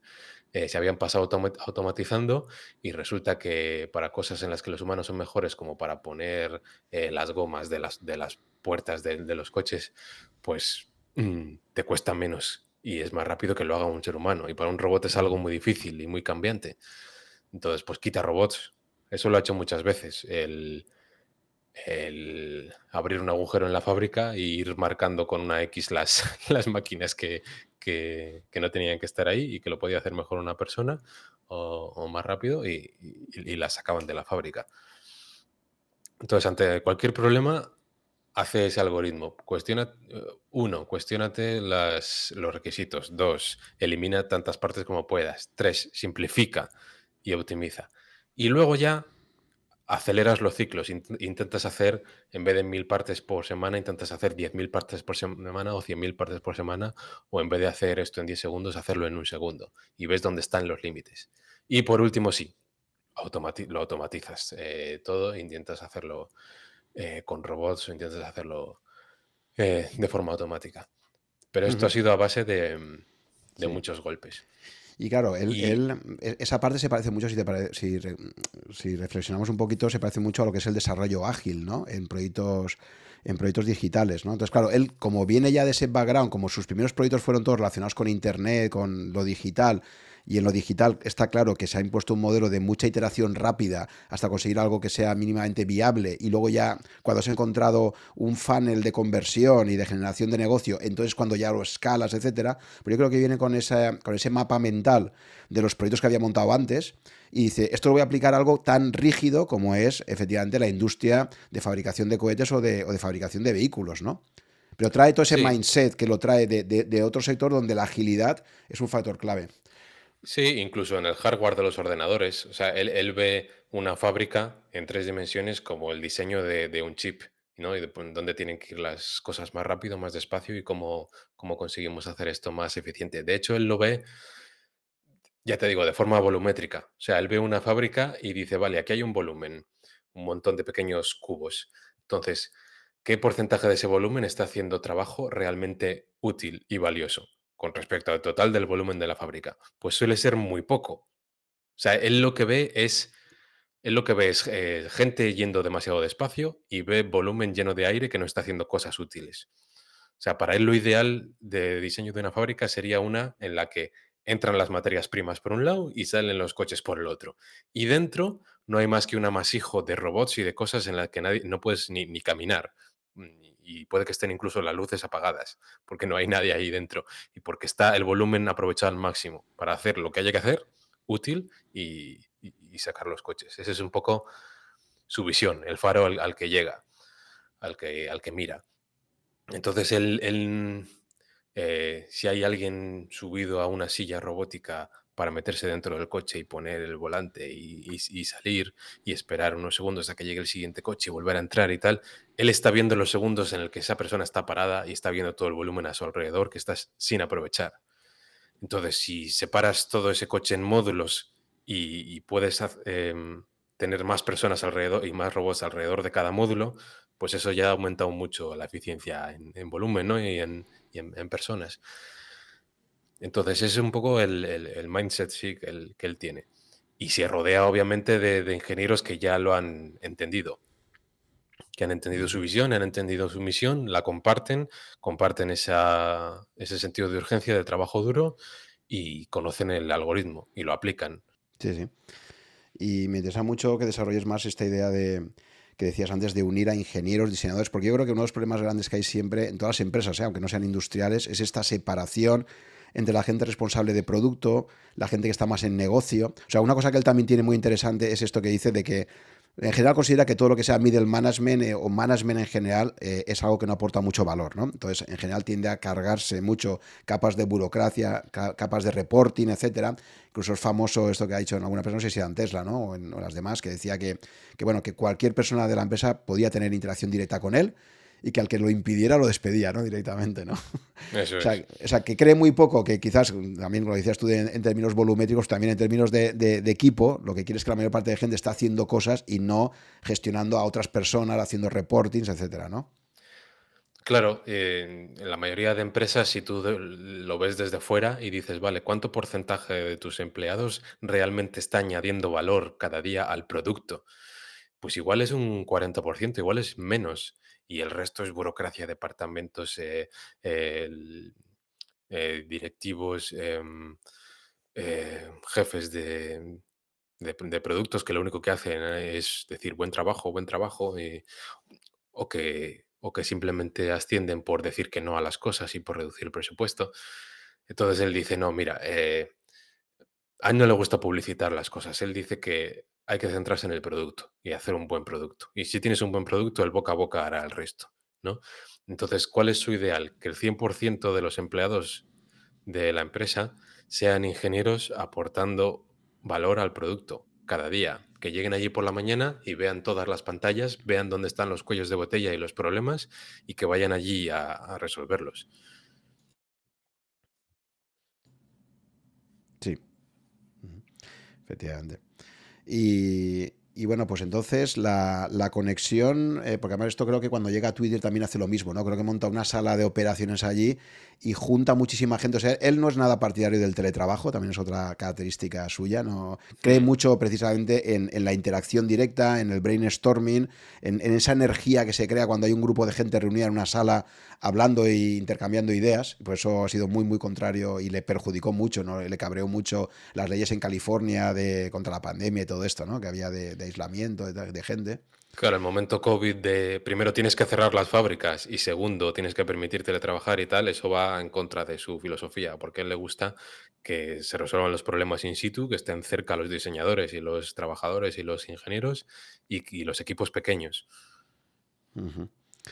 Y entonces es muy interesante cómo hace esa estructura organizativa que decíamos antes, ¿no? que cuando comentabas que los ingenieros trabajen muy cerca de los diseñadores y que, que sea, son como squads, ¿no? Squads de trabajo donde, donde están todas las partes participando. Y no la famosa cascada esta donde tienes a una gente que diseña, que lo pasa a lo siguiente, lo pasa, y hay una, hay una cascada ahí que inevitablemente ralentiza los procesos, genera mucha más burocracia y luego para generar eh, loops de realimentación, ¿no? De mejora, eh, es todo como mucho más lento. Sí, y también va contra ese mindset el, propio diseño de la línea, la línea de fabricación de, Henry Ford casi no ha cambiado hasta ahora. Y, te, y, al principio es el problema, ¿no? Que si tienes 10.000 piezas que van en un coche, ¿qué fija tu ritmo de fabricación? La pieza donde esté el cuello de botella. La que tenga peor suerte, por suministro o por lo que sea, o porque el proceso va lento, esa es la que determina todo. Entonces, Jolín, es un, es un eh, digamos que es un mal sistema y te impide eh, innovar muy, muy lentamente. Porque si tienes que tenerlo todo a velocidad de crucero y tienes que hacerlo todo perfecto para conseguir fiabilidad, no puedes hacer cambios rápidos. O sea, ¿te sirve para hace 50 años el modelo de Toyota? Sí, pero para ahora no. Entonces él lo que ha hecho es hacer módulos diferentes módulos que puedan probar cosas y puedan en paralelo funcionar e innovar y en grupos pequeños, eh, pues sí, conseguir quitarle un gramo a esta pieza o conseguir hacerlo un segundo más rápido o conseguir que cueste un céntimo menos constantemente en paralelo y, digamos que reducir al máximo el, el tiempo y el coste de cambiar. Que no sea que tú vayas acumulando posibles cambios para la siguiente versión del coche y al de dos o tres años los hagas todos y lo, homologues y salga en la siguiente versión de, ese modelo de coche. No, no. Puede que un coche sea distinto que el anterior y lo has todo ah, y, has conseguido hacer todo el papeleo y toda la homologación porque estás cambiando sobre la marcha piezas. Por eso se, sorprendía Sandy Munro de, despiezaba un Tesla Model Y y unos meses después despiezaba otro y ya tenía tenía otras piezas y tenía algunas piezas que tenían 30 cambios distintos. Dice, esto no lo he visto yo nunca en la vida, por el, por el ritmo de innovación. Sí, sí, eso, eso es, eh, efectivamente, para mí eso es otra revolución que viene, yo creo, también de su mindset de la, de la industria del software, ¿no? Es decir, una cosa que ha sido absolutamente revolucionaria en Tesla es esto de que tú, típicamente, cuando sacas un vehículo nuevo del concesionario, nada más pasar la rampa de bajada, ha perdido un 20% de valor, ¿no? O sea, típicamente un vehículo, un vehículo convencional eh, solamente puede ir a peor. Pero lo que él ha hecho con Tesla, de que sacas un vehículo y hace una actualización de software y vía software el coche ha mejorado, es un concepto revolucionario, ¿no? Igual de revolucionario que un cohete reutilizable, que también ha sido un, un paradigma completamente nuevo que ha impuesto él, ¿no? Entonces, este concepto de que, de que voy a poder mejorar el producto, no es un producto, un producto industrial típicamente solamente puede ir a peor, ¿no? Solamente se puede degradar, ahí hay como la, entropía, ¿no? y, este de repente dice, no, no, el producto puede mejorar también una vez que ha salido a la fábrica, ¿no? Claro, y eso lo puedes conseguir si de verdad has integrado verticalmente el coche hasta tal punto que de verdad es un ordenador con ruedas. Es decir, que el coche es inteligente, puede serlo, puede conectarse con sus diferentes partes. Porque normalmente un coche tradicional sí tiene, tiene un ordenador central y tiene muchísimo software y muchísimos chips y muchísimas partes, pero cada uno tiene es de su padre y de su madre. Son de mil proveedores distintos con su programación distinta y, no se comunican entre ellos. Entonces, cambiar eso es muy difícil, tiene una inercia eh, tremenda. Yo tengo amigos conocidos que se dedican a eso, a, programar una parte de no sé qué software o hacer los drivers de este chip que va en no sé qué sitio de, del coche. Eh, pero es un enfoque totalmente distinto hacer un, un ordenador con ruedas. De hecho, así puedes conseguir mayor eficiencia. eh, donde más se ha visto es en el tema de la refrigeración, por ejemplo. El sistema de refrigeración que tenían los Tesla solo lo puedes conseguir si todos los equipos están juntos. Todos los equipos de todas las partes del coche. Para, eh, para que se conecten entre sí y, y se utilice el calor y la refrigeración para todo de forma inteligente. Pero si quieres ponerte a reducir la cantidad de cables eh, de un coche, por ejemplo, también necesitas que esté todo integrado y que todo el equipo de ingenieros esté en la misma sala. Eh, que luego al final es, aplicar cosas muy tontas o cosas que son ya actuales. Por ejemplo, lo de eh, la versión nueva eh, de, los coches, que en vez de, en vez de haber un montón de cables que van a cada sensor y a cada parte, lo que haces es tener un bus, un, loop, que, que- un bus de datos al que se conecta a todo, ¿no? Jolín, pues eso es un ordenador, eso lo tenemos en los ordenadores desde hace mucho tiempo, para cada uno de los periféricos, pero en los coches pues no se hacía así. ¿Por qué? Porque es difícil eh, in- integrarlo todo y cambiarlo todo.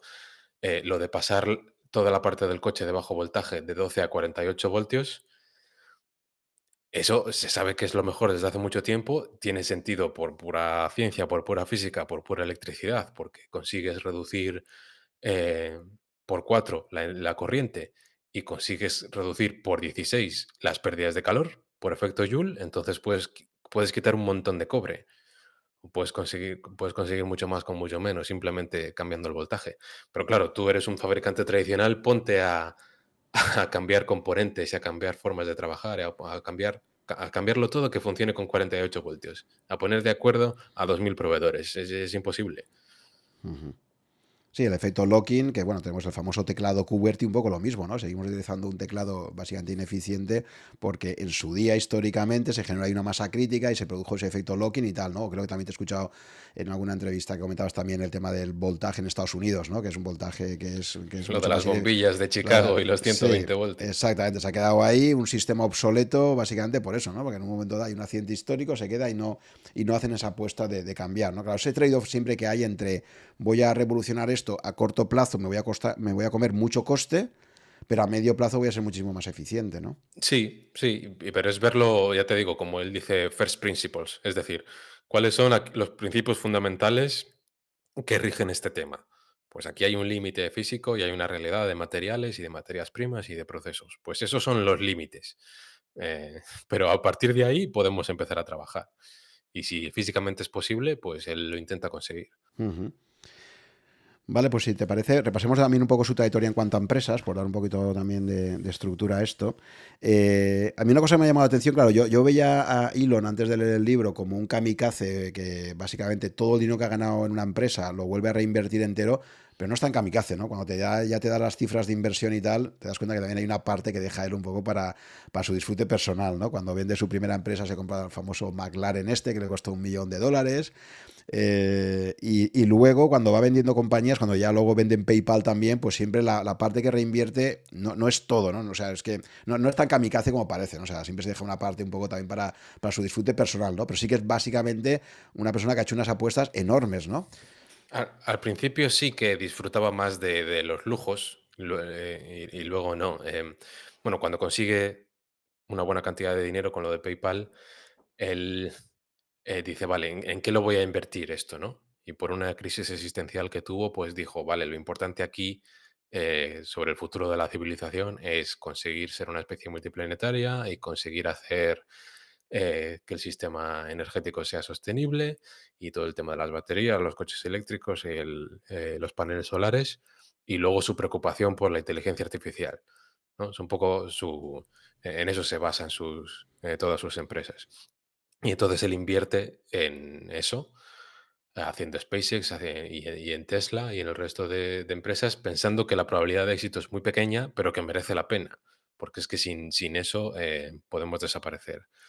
Y es verdad que durante mucha parte de su vida, una parte sí que eh, la ha usado para él mismo, para tener ciertos lujos, cierta, cierta tranquilidad, ¿no? Para tener pues la típica mansión eh, grande en Bel Air donde sus hijos puedan aprender esgrima, esgrima o montar a caballo o está, tener 13 habitaciones, no sé.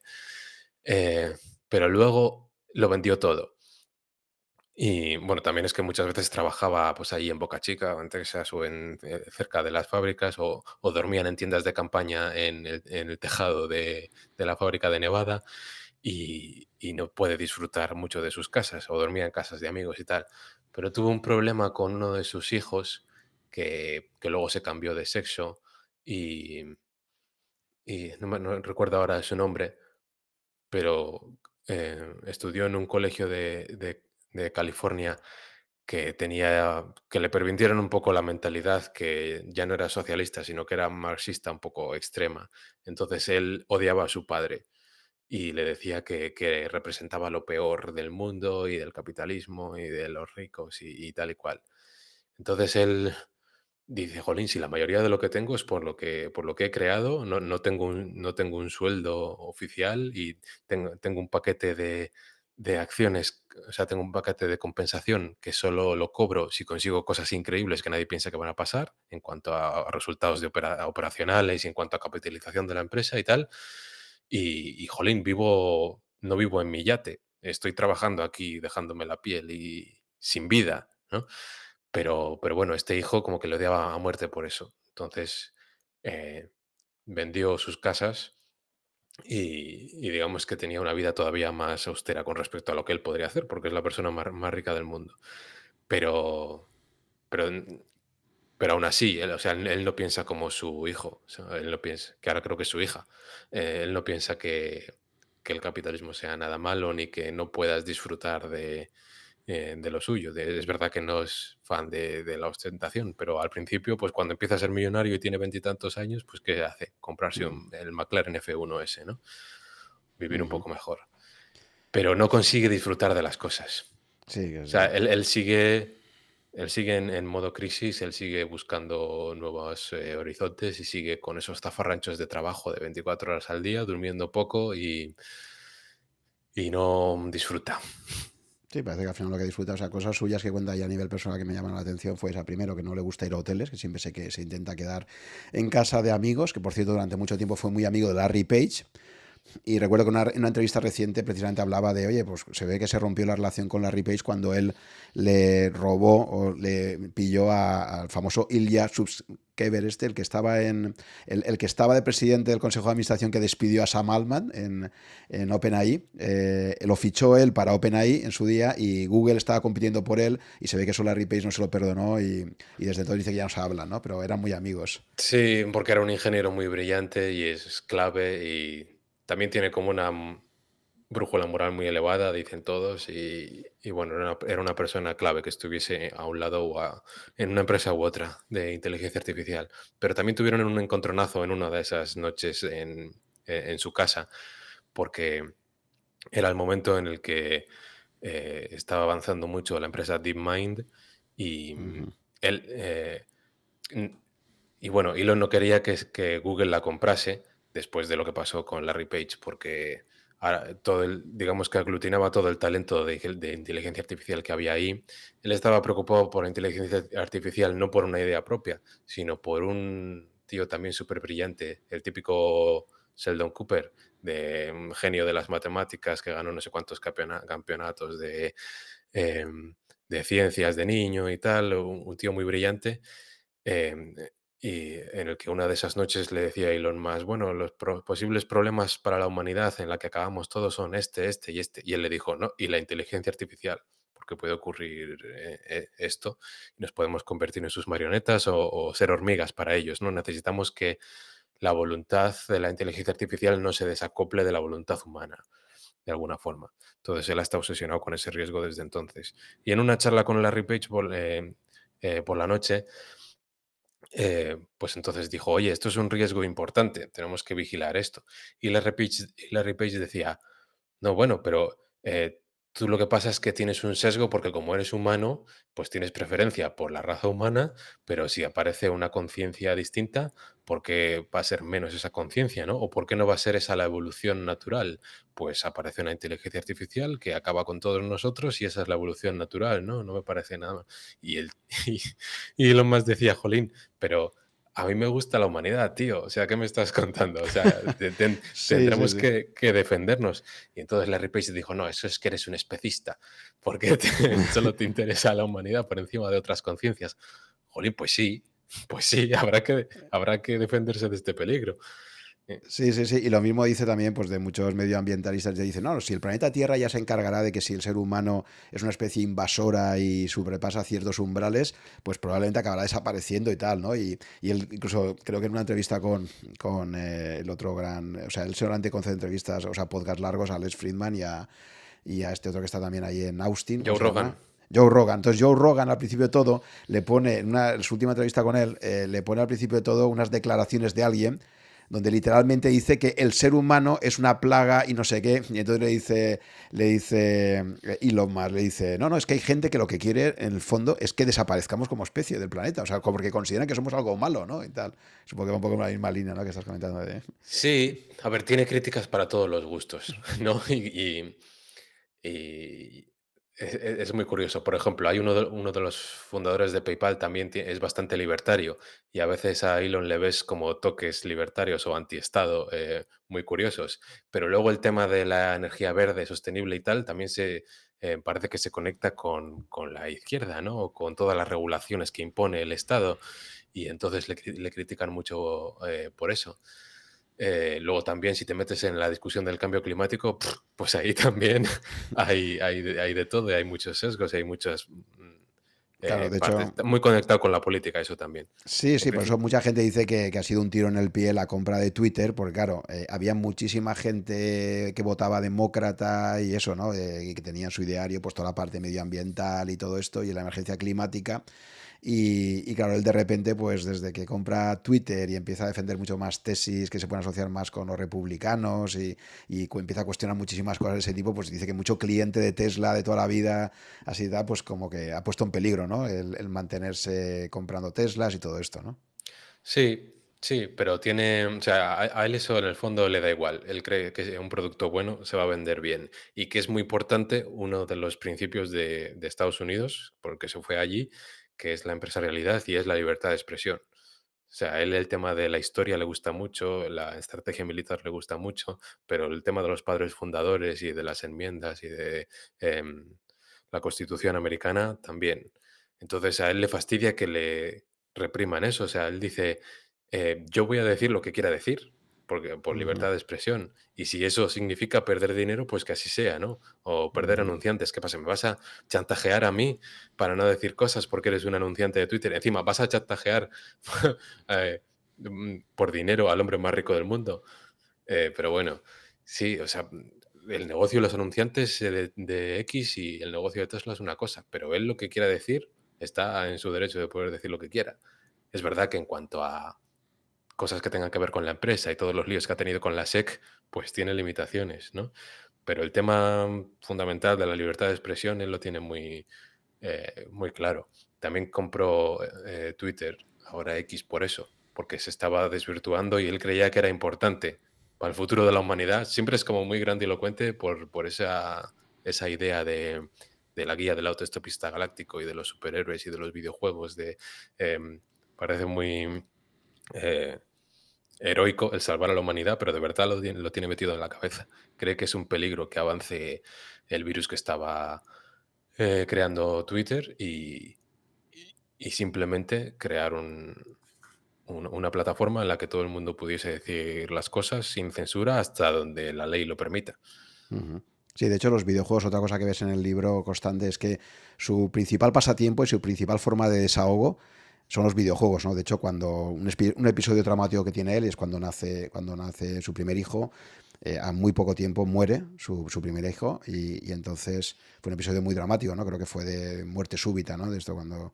Y, mm. y entonces él estuvo unos días donde básicamente pues estaba eso con sus videojuegos y se tiraba ahí un montón de horas y siempre que ha estado, te cuenta en el libro, como cuando situaciones de máximo estrés, su forma de desconexión es ponerse a jugar horas y horas, pero que además él ya duerme poco, pues, pero a lo mejor en vez de su, sentido del descanso es se va, se va al hotel o a donde duerma, a casa de alguien y se tira ahí varias horas, ¿no? Pero también decía, eh, muy interesante lo que cuenta Isaacson de lo que ha aprendido el de estrategia compitiendo en juegos de estrategia, o sea, él tiene una capacidad también de, de ver cómo negociar las cosas y tal, porque ha hecho muchísimos juegos de estrategia, ¿no? Sí, hay un juego concreto que a él le gusta mucho, que se llama Politopia. Y yo creo que en algún sitio lo, tenía apuntado, digamos, lo que he aprendido de, ese juego. A saber dónde está ahora. Pero me acuerdo, por ejemplo, que, que, en ese juego tú tienes una cantidad de turnos concreta, limitada. Entonces tienes que aprovechar cada turno muy bien. Y él lo aplica a la vida diciendo, vale, yo tengo una cantidad de días en este planeta antes de morirme. También lo dice a veces Warren Buffett, oye, yo digo que no a muchas cosas porque yo tengo una cantidad limitada de horas en este, en este mundo y tengo que aprovecharlas bien. Pues él dice, yo tengo una cantidad de turnos aquí, una cantidad de, días en el mundo y yo no quiero morirme sin que lleguemos a Marte, ¿no? Entonces, por eso le fastidia cuando ve que alguien en en un proceso está retrasando las cosas, igual le trata fatal o le despide, pero él está viendo en su conjunto. O es, que estás fastidiando a un montón de personas porque estás ralentizando el producto o porque estás ralentizando la llegada de la energía sostenible o que consigamos llegar a Marte. ¿no? Entonces, en el, gran orden de las cosas, él cree que es lo, eh, cree que es lo correcto. Y muchas veces lo ve como, un juego. Sí. Eh, pasa que ahora no sé dónde Politopia, sí, yo sé que había jugado varios, pero de hecho juega muchos distintos y cada uno. Pero bueno, muy interesante esto, ¿no? Por lo que he aprendido allí. Y sí, realmente, eh, si buscamos, o sea, yo, creo que una cosa que a él le caracteriza es que, claro, tú, puedes decir, ese tiene una, una, misión muy grande y es un visionario y tal, pero lo que, lo que le hace único es que es una persona con una visión brutal pero que luego la ejecuta, ¿no? O sea, esa capacidad de ejecución, de ir al detalle, o sea, es lo que lo hace realmente diferenciar. Porque hay mucha gente que, que sí que es muy buena, te va a una conferencia TED y te cuenta mi visión es esta, tal, no sé qué, pero es que este tiene la visión y luego cómo la consigue aterrizar y cómo pelea por implementarla, ¿no? Sí, aunque incumpla los plazos, porque es verdad mm. que, que, él, que él arenga a la gente con plazos imposibles, ¿no? Y, mm. Pero es que sin, es, sin, sin eso no se hace nada. O sea, tú pones para conseguir un proyecto 49 eh, días de plazo. Pues en menos que eso, si pones los 49 días, en menos que eso no se va a conseguir nunca. pero si dices en 25, ah, jolín, pues igual difícil, pero igual lo conseguimos. Bueno, él dice en dos semanas. Es imposible, es imposible. Bueno, pues nos estamos aquí día y noche hasta que lo, hasta que lo consigamos en, dos semanas, ¿no? Y al final igual se consigue en tres semanas, pero se ha conseguido antes que, que de ninguna otra forma. ¿no? Igual que lo que hablábamos de hay que quitar piezas, y, todo lo que puedas, y luego seguramente tengas que volver a poner un 10% de las piezas que has quitado, ¿no? Y si no tienes que volver a poner alguna es que no has quitado las suficientes. Pues con los plazos igual, los plazos son brutales, son casi imposibles. Entonces, eh, va despidiendo a directores hasta que alguien lo consigue en el plazo que él dice y, y, eso, en, modo hardcore. Porque dice que si no, pues que la gente se relaja. Y en cuanto ve que te relajas, eh, y que no tienes esa sensación de urgencia, pues ya se, cabrea. Si un, o sea, tú en cualquier empresa te vas, pasas un viernes por la noche por la obra y, no hay nadie, obviamente, ¿no? Pues él va por allí a la construcción del cohete un viernes por la noche y no ve a nadie o ve a dos personas y dice, ¿dónde está la gente? Quiero todo el mundo aquí ahora, ¿sabes? Quiero, quiero actividad quiero a gente trabajando. ¿Qué, es esto? O, en un momento en el que hay un problema concreto en un sitio, pues dice, mira, quiero a todos los trabajadores de SpaceX aquí, en Texas, ahora mismo. y, que, que cojan vuelos, que cojan coches, que, que, que, alguien consiga colchones, consiga tiendas de campaña, consiga caravanas, consiga comida, pero quiero todo el mundo aquí para resolver este problema y para trabajar en esto.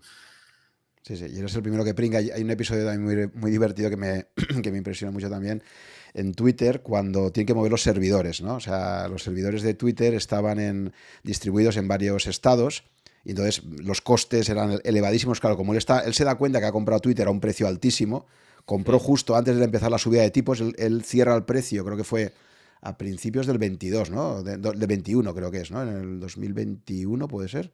No recuerdo ahora. La cuestión es que él, él, había cerrado ya un precio justo antes de que el mercado empezara a caer como consecuencia de empezar a subir los tipos de interés de la Fed y todo esto, ¿no?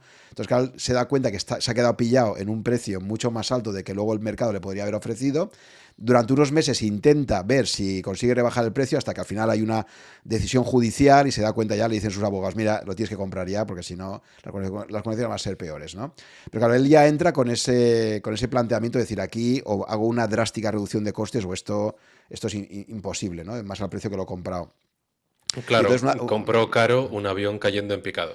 Exactamente. Entonces, primero que nada, pues eso, al final elimina el 75% de la plantilla, que también te cuenta con mucho detalle y también es muy entretenido ver ahí los criterios de filtrado de, ingenieros, de software, cómo se lleva siempre a su equipo de confianza para que entren allí en los magníficos para estar allí trabajando. Oye, durante el fin de semana revisadme el código toda la gente para determinar a cuánta gente hay que reducir y tal. Tremendo, ¿no? Pero, pero un episodio muy divertido es este de, los servidores, ¿no? Entonces, eh, su responsable de sistema le dicen, bueno, vale, ¿cuánto vais a tardar en...? Porque salía muy caro, ¿no? Creo que eran 100 millones de, dólares que le costaba eh, al mes, no sé si era, o al año, el tener los servidores distribuidos en otros estados y tal. Y dice, no, aquí hay que concentrar esto y, reducir costes, ¿no? Y pregunta a sus responsables de sistemas y le dice, bueno, pues esto nos llevará seis meses la mudanza. Dice, ¿seis meses? ¿Cómo que seis meses? Yo he estado moviendo servidores antes y tal, ¿no? Y el tío se pilla varios ahí en un avión, se van allí directamente directamente a donde estaban los servidores, llegan allí que casi el de seguridad dice, pero ¿qué hacéis aquí? Y empiezan a mover los servidores y todo. Eso el día de Nochebuena creo que era, o sea, justo antes de Navidad. Y ahí ves lo que dices de que él tiene la idea, pero es que Pringa también es el primero que está allí casi empujando los servidores, ¿no? Sí, es un poco como, eh, ¿cómo se llama el, el, rey de la película de 300? Leónidas, ¿no? Es un poco eh, el, el no le pidas a tus tropas a lo que no estés dispuesto a hacer tú, ¿no? Él, sí, él pringa, él lo hace y él, cambia de turno y la gente le ve durmiendo ahí en la, fábrica o en, el, despacho y sabe todo sobre cada, sobre cada parte de la fabricación. O sea, cuando le acribilla preguntas a, un tío y me y dime los costes de las cosas, no, pues eh, eh, donde más ratio de idiotez hay es en esta pieza, le dice él, no, porque eso es de acero y cuesta 200 dólares. O sea, eh, él se lo sabe de memoria antes que el ingeniero. Entonces no, no le pide a nadie cosas que, él no haga. Pero claro, él es un workaholic eh, demasiado extremo. Sí, es que disfruta realmente con eso, ¿no? Si, si, vamos a la parte más financiera de sus empresas, es interesante em, que me comentes por qué, por, qué, eh, por qué en el caso de SpaceX opta por que sea una empresa privada ¿Por qué Tesla sí que es una empresa cotizada? ¿Por qué Twitter? Bueno, obviamente para comprar Twitter la tiene que sacar fuera, pero me gustaría que me comentaras eso, en cuanto a estructura de capital y de financiación y todo esto, ¿por qué ha optado por fórmulas distintas? ¿Y crees que SpaceX en algún momento futuro va a cotizar? Un poco, cuéntame más la parte financiera de sus proyectos. A ver, si lo piensas, no encaja mucho con su forma de ser y con su cultura el tema de cada trimestre tener que reportar y tener que hacer una call y tener que responder preguntas de analistas que no tienen ni idea sobre, eh, sobre la empresa y sobre su visión. Entonces le quema mucho. Lo de que Tesla cotice le quema mucho y por eso también la intentó sacar del mercado, porque no solo tenías esos problemas, sino que también tenías problemas financieros y también tenías ataques eh, short de, inversores bajistas que, se endeudaban para apostar contra ti y, reducir tus, tus posibilidades de ampliar capital ¿no? en momentos críticos.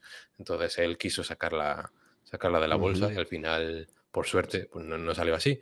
Pero... para Numandia, ¿no? Sí, pero ese fue el famoso tuit. O sea, quizás uno de sus mayores errores reconocidos por él fue cuando soltó esto de me la compran a tal precio y tal, ¿no? Sí, sí, digamos que, había habido conversaciones y había interés, pero digamos que llevó el interés a, eh, digamos que el interés real que había, pues el comprador no quería que se supiera o que lo llevase a público. ¿No? Oye, no, digas que esto ya está hecho porque lo hemos hablado y hay interés, pero, pero no lo hemos cerrado el trato. Y él dice, mira, o, hay interés o no hay interés, o sea, o, compras o, no quiero saber nada más de ti. Pero SpaceX es tan clave, tan importante para él, que no creo que lo saque a cotizar. Aunque hay muchos fans y mucha gente que quiere que salga a cotizar, yo creo que es posible que salga a cotizar cada proyecto que, que haya salido bien y que sea rentable. En cuanto Starlink, por ejemplo, sea una constelación que esté a velocidad de crucero generando dinero de forma estable, como una infraestructura de Internet, pues puede que la saque a bolsa, ¿no? Para financiar, para financiar la siguiente fase. Mm, Pero, pero no, no creo que SpaceX en, en su totalidad cotice. Lo curioso es que la mejor forma de aprovecharte de SpaceX o de invertir indirectamente en SpaceX, yo creo que es Tesla, porque hay muchos ingenieros que trabajan indistintamente para ambas empresas. Eh, no sé, el, jefe de ciencia de materiales de, es de, SpaceX y de Tesla, es un fuera de serie. Y, y lo mismo te hace el, la aleación de acero para la Starship que la aleación que necesita la pieza de fundición, los Tesla. Entonces, del talento te estás aprovechando. Y esa fertilización cruzada es interesantísima, ¿no? Cómo pueden replicar ideas que, que tienen sentido en la industria espacial y decir, oye, esto también se podría... Igual que él aplicó muchas ideas que traía de la industria de- del software, ¿no? Y de- del negocio digital y lo llevó a sectores tan distintos como el de la fabricación de automóviles, ¿no? O de cohetes. Bueno, sí, y ha- hay muchas ideas cruzadas que, que sí, eh, que han intentado ver cómo, cómo los fabricantes de juguetes o cómo los fabricantes de coches consiguen hacer esos procesos más eh, fácilmente o más eh, barato, porque él te, te llega una cosa, un problema y te dice, quiero que consigas hacer esto por 10 veces menos dinero. Y si le dices que es imposible, te despide. ¿no? Y si le dices, bueno, vamos a verlo, pues... eh, pero eso, cons- consigue hacer 10 veces más de esto, 100 veces más de esto, o consigue hacerlo por 10 veces menos dinero. Ya aplica los criterios, aplica el algoritmo, hazme una lista de, con el, eh, el índice de la idiotez y a ver eh, cómo sacamos un plan para hacer esto. Y sí, hay mucho conocimiento cruzado de, de las industrias, pero hay incluso ingenieros que dicen, yo trabajo para ti si me permites esto si me permites resolver problemas interesantes en, en- ambas empresas.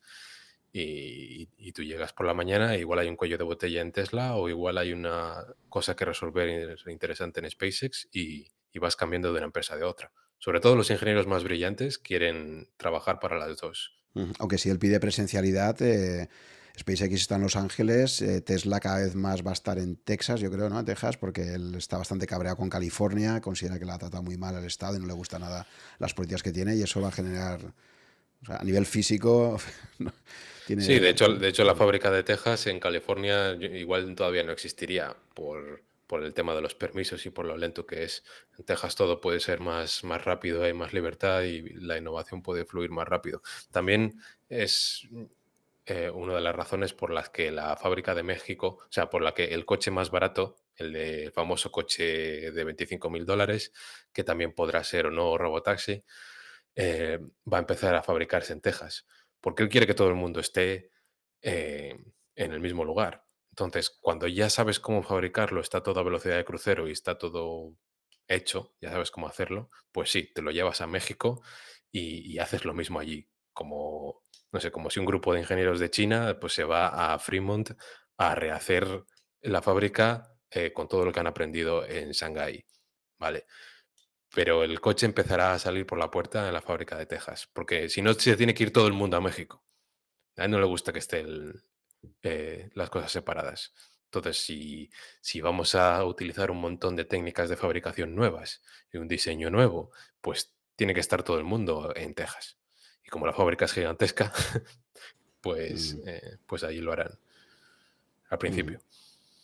Vale, entonces volviendo al tema financiero, yo es que no, no recuerdo, esa parte quizás no, no la recuerdo, pero ¿por qué entonces, eh, financieramente, cómo, eh, qué, qué inversores tiene él en SpaceX y por qué luego cuando monta Tesla eh, sí que tiene que, tiene que sacar la cotizada, sabiendo, como has explicado, que, que realmente su, su primera elección sería que todo fueran empresas privadas sin, sin esa presión, ¿no? de, de resultado trimestral? Mm, Bueno, SpaceX empezó con su dinero, eh, luego también ha, ha dependido mucho de contratos militares y contratos con la NASA para salir adelante.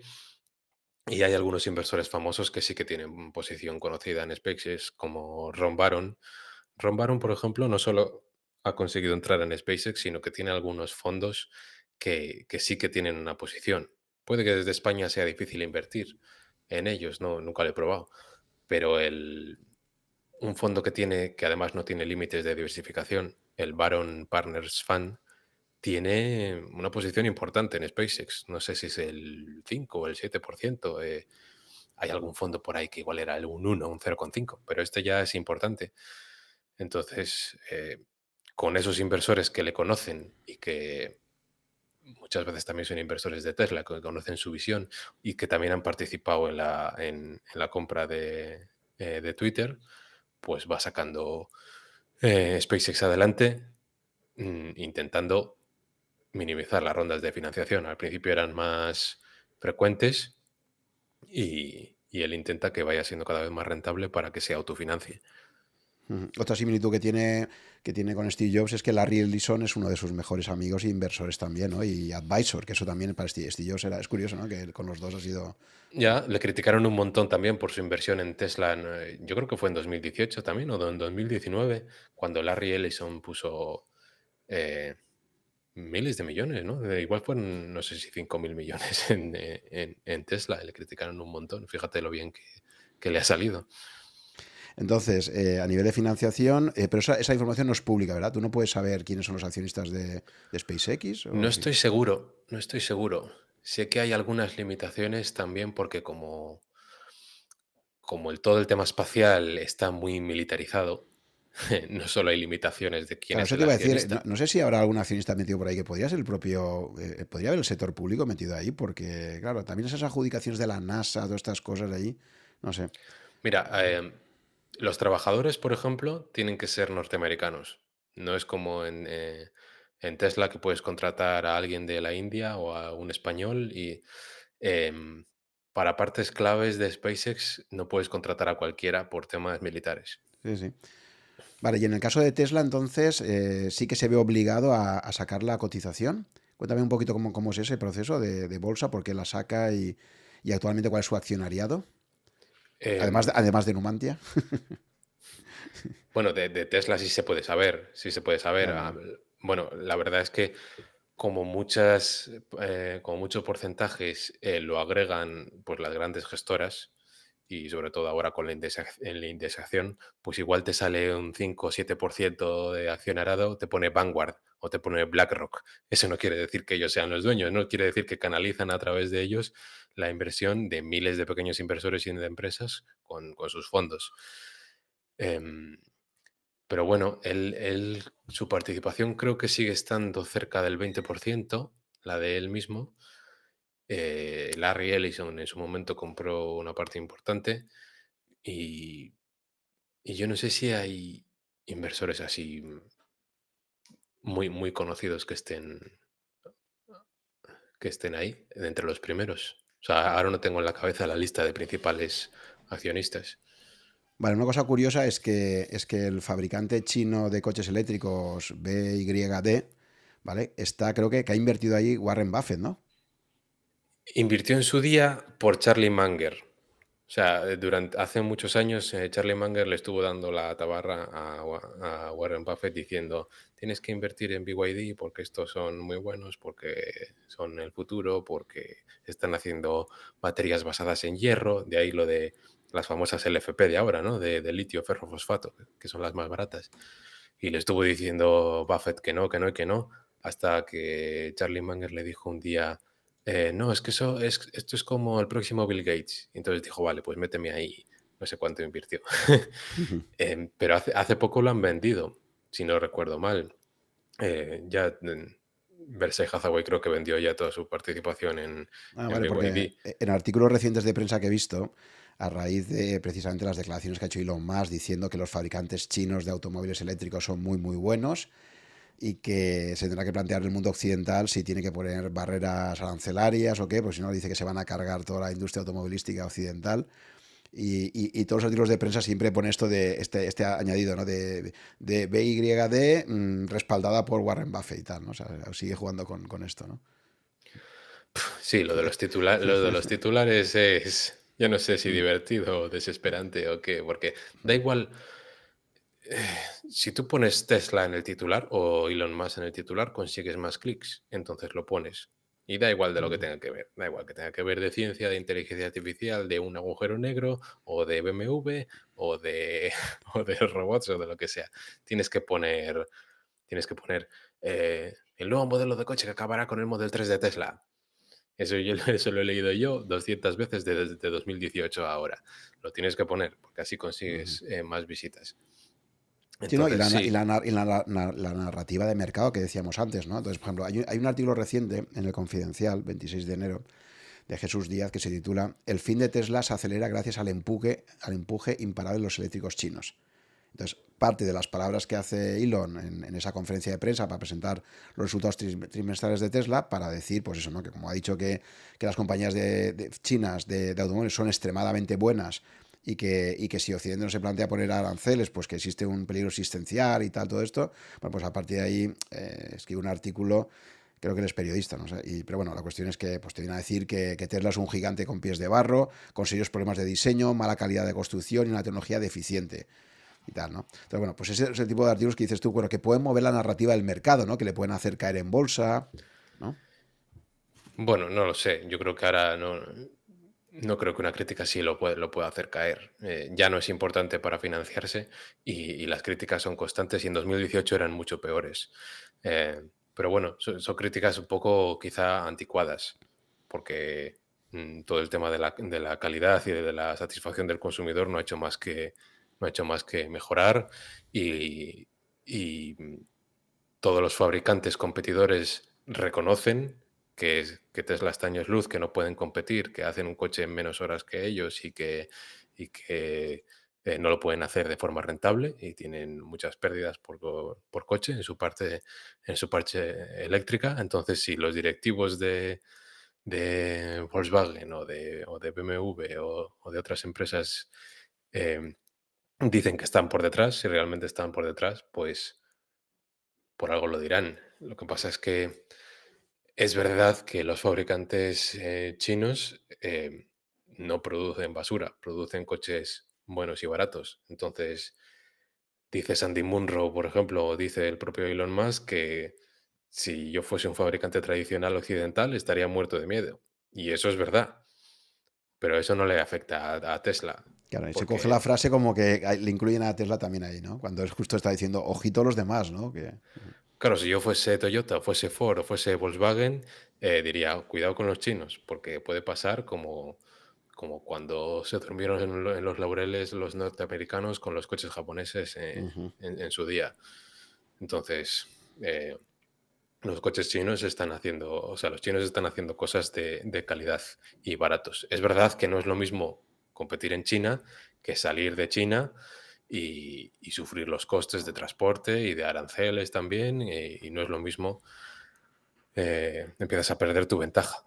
tienes que empezar a, plantear, a plantearte como fabricante chino fabricar en el continente en el que vas a vender. ¿no? Y eso es otro, otro reto diferente. Pero sí, o sea, lo, que lo tienen, los que más miedo tienen que tener son los fabricantes tradicionales. Tesla no, porque es que no, no, se entiende, no es un fabricante de coches. Es una empresa de inteligencia artificial y robótica eh, en la que el ritmo de innovación es mejor que el resto. Entonces, y además es que eh, eh, la tarta de, los coches eléctricos está creciendo y no va a ser de, Tesla toda, pero es rentable haciéndolo y los demás no. Entonces, no, no creo que sea una, eh, comparación justa o que sea una competición. Además, en el fondo, la principal, la mayoría del valor vendrá por el tema de la conducción autónoma.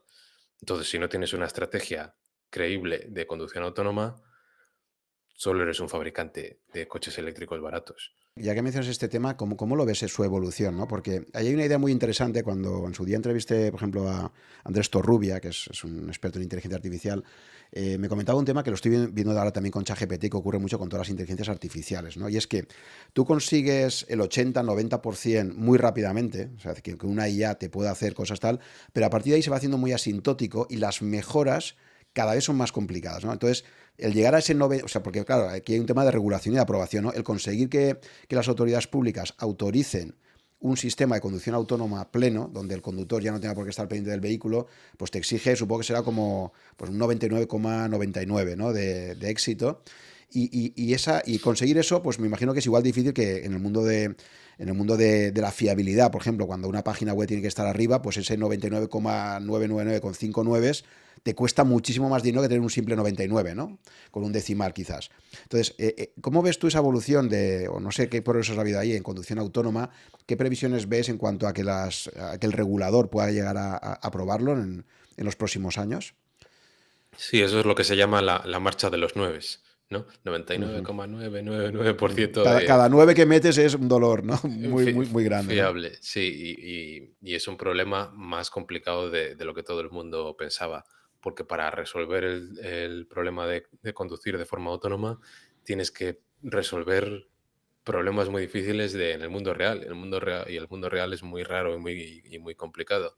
Entonces tienes que conseguir un problema de percepción del mundo real a través de la visión muy, muy difícil eh, en un entorno cambiante y tienes que responder muy, muy rápidamente y hay vidas en juego. Entonces, eh, yo creo que el enfoque gradual que, que ha tenido Tesla es el correcto porque hay otras soluciones que a base de atajos parece que, que has llegado hasta el final, pero, eh, pero no es así. Entonces, em, lo que tú dices, em, para conseguir cada vez más fiabilidad necesitas incrementalmente más datos y necesitas datos del mundo real. Entonces, para eso tienen que estar los coches conduciendo y tienen que estar las personas interactuando con el software y tienes que poder em, conseguir datos de los que sabes que son buenos conductores, por ejemplo. Y necesitas millones y, millones de kilómetros eh, conducidos del mundo real. No se trata de programar eh, si hay una señal de stop, entonces haz esto y tal y cual. No, tiene que ser algo que tenga tantos datos que, aprenda por sí solo. De hecho, la última versión que tiene una red neuronal del principio a fin, sin código, sin heurística, solo se ha podido conseguir que empiece a funcionar más o menos bien cuando se ha llegado a una cantidad de datos en el que para, cada problema tienes ya millones de clips, millones de, pequeños vídeos y, de ejemplos. Y entonces te puedes empezar a plantear eh, una red neuronal que, en la que entren los fotones de las cámaras por un lado y salgan directamente los controles por otro. Y que haga todo, que haga la percepción y que haga el control. Entonces es un problema de escala. Si tú tienes más datos y si tienes más dinero para procesarlos, eh, pues tienes una ventaja. Ahora mismo para entrenamiento de inteligencia artificial, si no estás invirtiendo en el rango de los miles de millones al año en tarjetas de Nvidia o, o en, sistemas propios, mm, probablemente te quedes atrás. Entonces, eh, no importa que tu algoritmo sea mejor o que, o que tengas una arquitectura mejor o que tengas una idea mejor. Necesitas millones de robots con ruedas en la carretera, en el mundo real, recogiendo datos y necesitas mm, unos servidores de miles de millones para, para procesarlos y mejorar y el que tenga eso tiene ventaja. Y, luego también el enfoque correcto es el de, el, de las cámaras. O sea, Elon Musk siempre dice, a ver, las personas que somos eh, una red neuronal biológica con dos cámaras que son los ojos y podemos conducir en cualquier escenario que, en el que nos pongan. Y todo este tema de sensores carísimos y, con, redundancia entre ellos, que se tienen que comunicar entre ellos, no tiene sentido. Lo que es barato y escalable son las cámaras. Luego tenemos que mejorar el software y tenemos que hacerlo más inteligente. Pero esa visión hace 10 años parecía una barbaridad. Porque no, necesitas radar láser y necesitas radar y necesitas ultrasonidos y necesitas un montón de cosas eh, juntas para, eh, para conseguir esto. Y, él dijo, no, no, vamos a usar, el objetivo es usar solo la visión. Y lo que, hay que mejorar es la inteligencia artificial. Y el problema del mundo real es mucho más difícil de, lo que parecía, pero, pero tienen ventaja. ¿Y el criterio de aprobación del regulador cuál crees que va a ser? Porque claro, el, humano también tiene fallos. O sea, es que claro, no podemos pedir un 100%, porque es que el humano no, conduce con un 100%. De hecho, habría que ver ahora mismo si comparamos la conducción humana con la conducción autónoma, eh, si estamos ya en un rango de errores parecido, ¿no? Claro, él cuando, cuando ah, había los primeros accidentes decía, Jolín, eh, la gente está viendo el accidente, la persona muerta, pero no está viendo las personas eh, vivas o los no accidentes, ¿no? No está viendo la, eh, los, eh, los accidentes que ha evitado el autopilot, pues no se están viendo, ¿no? Pero la noticia se, se centra en esto. Entonces, lo importante es lo que tú dices. Esto es más seguro que un humano. ¿Y qué necesito demostrarle al regulador? Que es dos veces, tres veces, diez veces menos accidentes por kilómetro que, que la media. ¿Y con cuánto? O sea, es, es lo importante. eh, demostrarle al regulador que tienes un millón de kilómetros conducidos en, en la versión de conducción autónoma total, en la que el número de accidentes es 10 veces menor por kilómetro que, que el humano medio. Entonces, ¿me apruebas o, o no me apruebas? Entonces, eso será primero en donde lo están usando en Estados Unidos. Claro, eh, me acuerdo también lo que comentaba él, no, sé si lo dice en el libro, pero sí en alguna entrevista con Les Freeman, o sea, has, escuchado esto de la regulación que hay en cohetes también es que, bueno, para morirse de risa, ¿no? O sea, cuando cae un cohete al mar, tienes que calcular la probabilidad de que caiga sobre una ballena o sobre, sobre algunos animales que tal habían hecho ahí, o las pruebas que decía que le tenían que poner unos cascos ahí, creo que era un castor o algo así, para ver si cuando había una explosión de- del cohete eh, les, les alteraba y tal, ¿no? Y bueno, contaba cosas súper divertidas de lo que la regulación les obliga, ¿no? Con todo el tema lanzamiento de cohetes y tal. Y el tema meteorológico, de que si detectamos en las capas altas un poco de viento y que podría caer el cohete en no sé dónde, entonces ya no te lo permitimos, pero, pero él eh, dio la orden de lanzar igualmente porque lo veía absurdo y, y luego dijeron, no, no, es que eh, recibí el email de, de que no podíamos enviar cuando ya lo habíamos lanzado y se hicieron un poco los locos, pero, pero sí, se dio cuenta de que la industria eh, tenía mucha, mucha grasa, ¿no? Se- por cómo funcionan los contratos porque da igual que lo hagas por menos precio, que lo hagas más rápido. Tú gasta, necesitamos esto y, te aseguramos un margen. Así que te gastas 10 millones y tienes un margen del 10%, del 20%. Entonces eso no te incentiva a hacer más con menos, aumentar la productividad o hacerlo más rápido. Entonces eh, te conviertes en alguien complaciente, alguien lento y alguien burocrático. Te conviertes en Boeing para el tema aeroespacial y él, y él quiere mantener la, la tensión alta y el ritmo de innovación para no convertirse en Boeing. Ujú. Una derivada de, todo el vehículo eléctrico también es cómo está revolucionando el modelo de negocio, ¿no? En la industria tradicional del motor de combustión, al final el negocio está sobre todo en el mantenimiento, ¿no? Tienes, por un lado tienes toda una industria de distribuidores que tiene su propio negocio y el distribuidor vive fundamentalmente de, la reparación. O sea, es como las impresoras, ¿no? Que al final eh, el modelo de negocio no está en comprar la impresora, sino en, los cartuchos de tinta que tienes, ¿no? Es un modelo de, de consumibles, ¿no? Y es verdad que para muchísimos concesionarios, cuando te venden un vehículo de motor, no te están, no te están vendiendo con margen, sino que básicamente lo que quieres es captar un cliente que luego lo van a, le van a ir descremando el valor con, con los mantenimientos, ¿no? Sí, además es que eh, eso se lo explicó a él un inversor eh, de los mejores de la industria, que era un, tío muy inteligente. Tuve una cena con él y le dije, te, voy a explicar por qué Tesla eh, no va a funcionar, por qué va a, que- va a quebrar.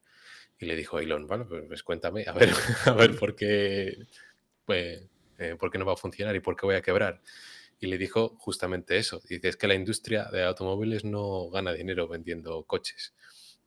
Es, una, es un modelo de, cuchilla de afeitar, ¿no? Como lo que has explicado. Se, se gana después en el, incluso en la financiación también. Se gana con la financiación, se gana con la postventa, se gana con las reparaciones, con las piezas, con todo esto. Pero no fabricando el coche eh, y vendiéndolo. Entonces, tú necesitas que haya una flota de coches ya vendidos que te generan ese, esa postventa eh, que exista ya. Necesitas que haya una flota para poder ordeñarla. Entonces, cualquier empresa nueva de automóviles que, se, que, que aparezca, como no tiene esa flota, está en desventaja. No es solo que no tenga el know-how, no tenga la capacidad, no tenga las fábricas con utilización alta, es que tienes ese problema ya de, entrada. Por eso no, han aparecido miles de startups de coches y han tenido éxito. En, en 100 años eh, todas han quebrado. Entonces, eh, tienes que hacer que tu producto sea muchísimo mejor para, para vencer esa barrera. Y encima hacerlo en modo eléctrico, que, que es todavía más difícil llegar al punto en el que eres rentable y conseguir cientos de miles o millones de, de un- de unidades al año es dificilísimo. y la red de abastecimiento. O sea, es que lo, ves y dices, pero ¿cómo ha podido hacer esta animalada en 10 años, ¿no? Básicamente, o sea, porque todos los retos que tienes de, para vender el vehículo necesito que haya eh, sitios para poder eh, recargar, tengo que montarme una industria de mantenimiento del vehículo que no existe, eh, no voy a tener los talleres a favor porque, porque no se lleva nada de esto, tengo que innovar en el... O sea, es, todo, es todo revolucionario. Claro, lo han, pensado por adelantado, lo han pensado muy por adelantado y haciendo cuentas eh, que parecieron una locura. Cuando eh, diseñaron la, fábrica de Nevada, dijeron, bueno, a ver, ¿cuánto, eh, ¿cuántos kilovatios hora de fabricación de baterías necesitamos para este objetivo? Pues la cuenta sale que es más que lo que produce ahora todo el planeta. Y, otro diría, pues, pues bueno, pues lo, lo que hace el resto de la gente es razonar por analogía. Así es como se ha hecho siempre, así es como lo hacen los demás. Esto ocurrió en los años 70, esto ocurrió en los 80, y, pero ellos no razonan por analogía, ellos razonan con los principios fundamentales, ¿no? ¿Cuánto hace falta? Entonces, ¿cuánta materia prima hace falta y cuánto tamaño de fábrica hace falta?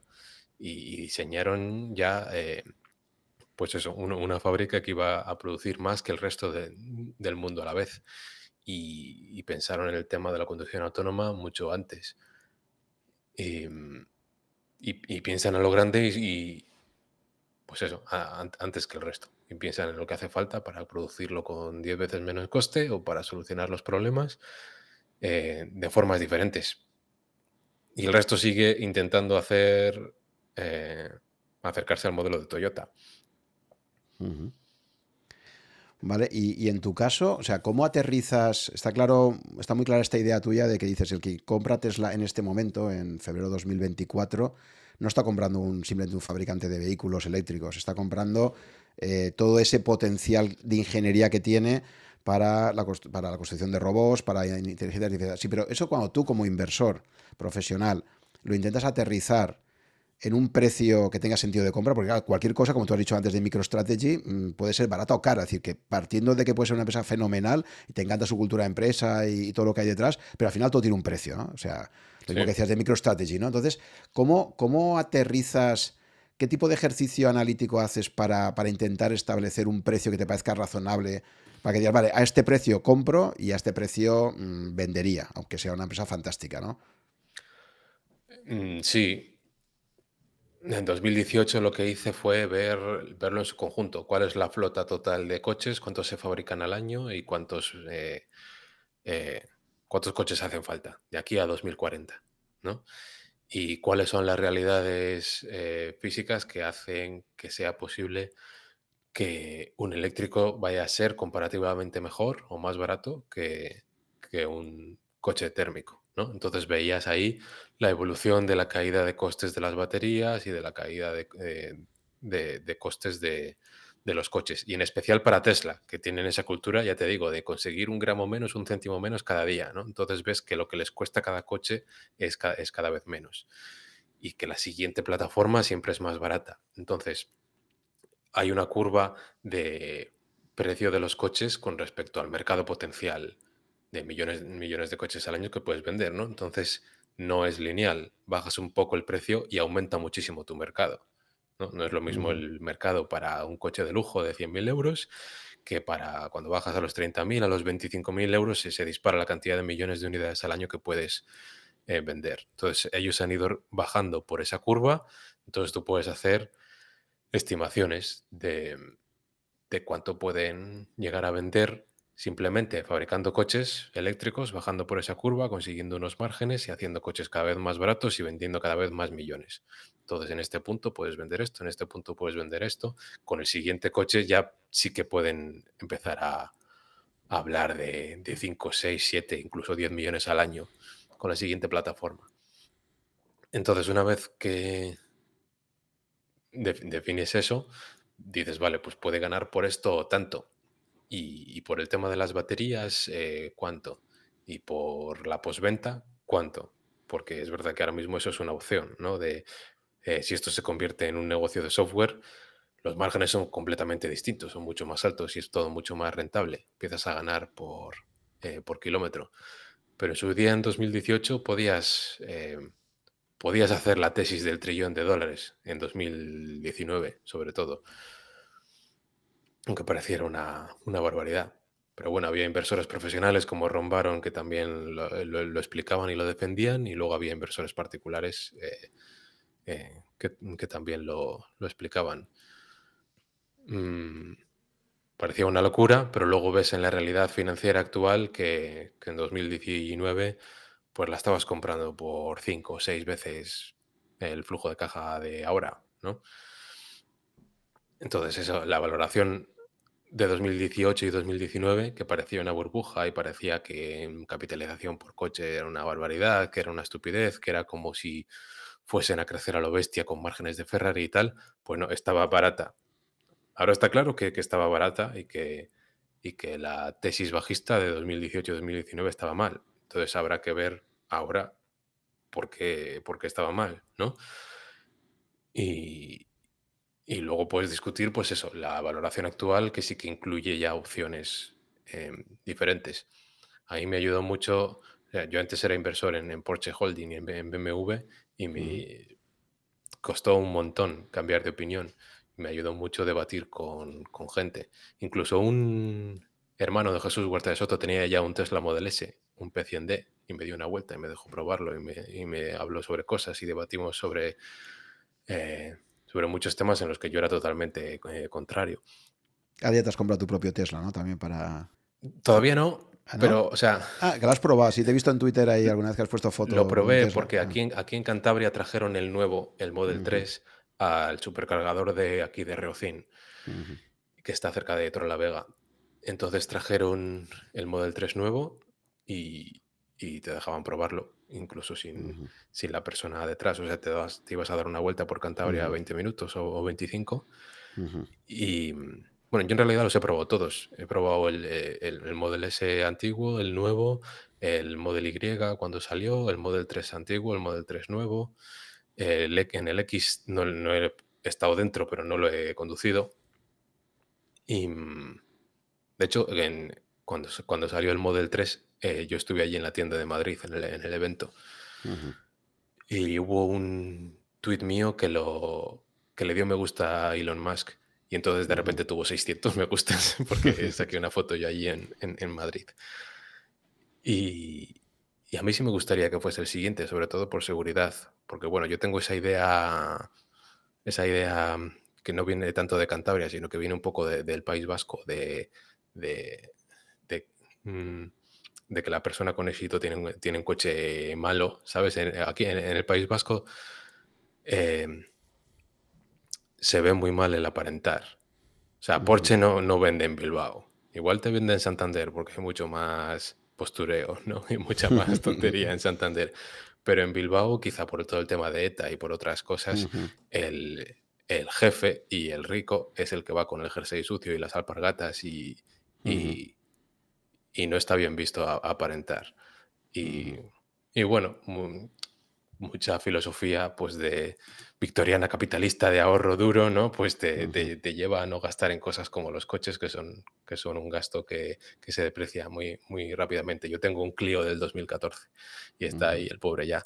Pero bueno, por tema de seguridad, eh, eso sí que es importante. Eso sí que es importante tener, intentar tener los coches más seguros, porque no puedes eh, Em, asumir ese riesgo de cola de forma absurda. Es verdad que yo casi no, no viajo en, coche, pero sí me gustaría que el siguiente fuese el Model, Model 3, el, nuevo, el más, el más sencillo, el más barato. Yo creía, que, creía que te ibas a ir al Cybertruck.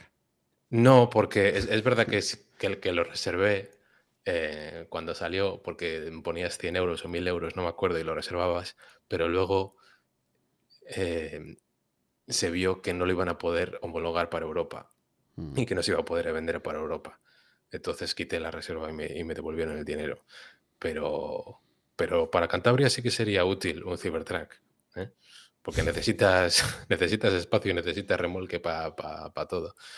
en Cantabria mm, todos son todoterrenos y coches grandes y remolques.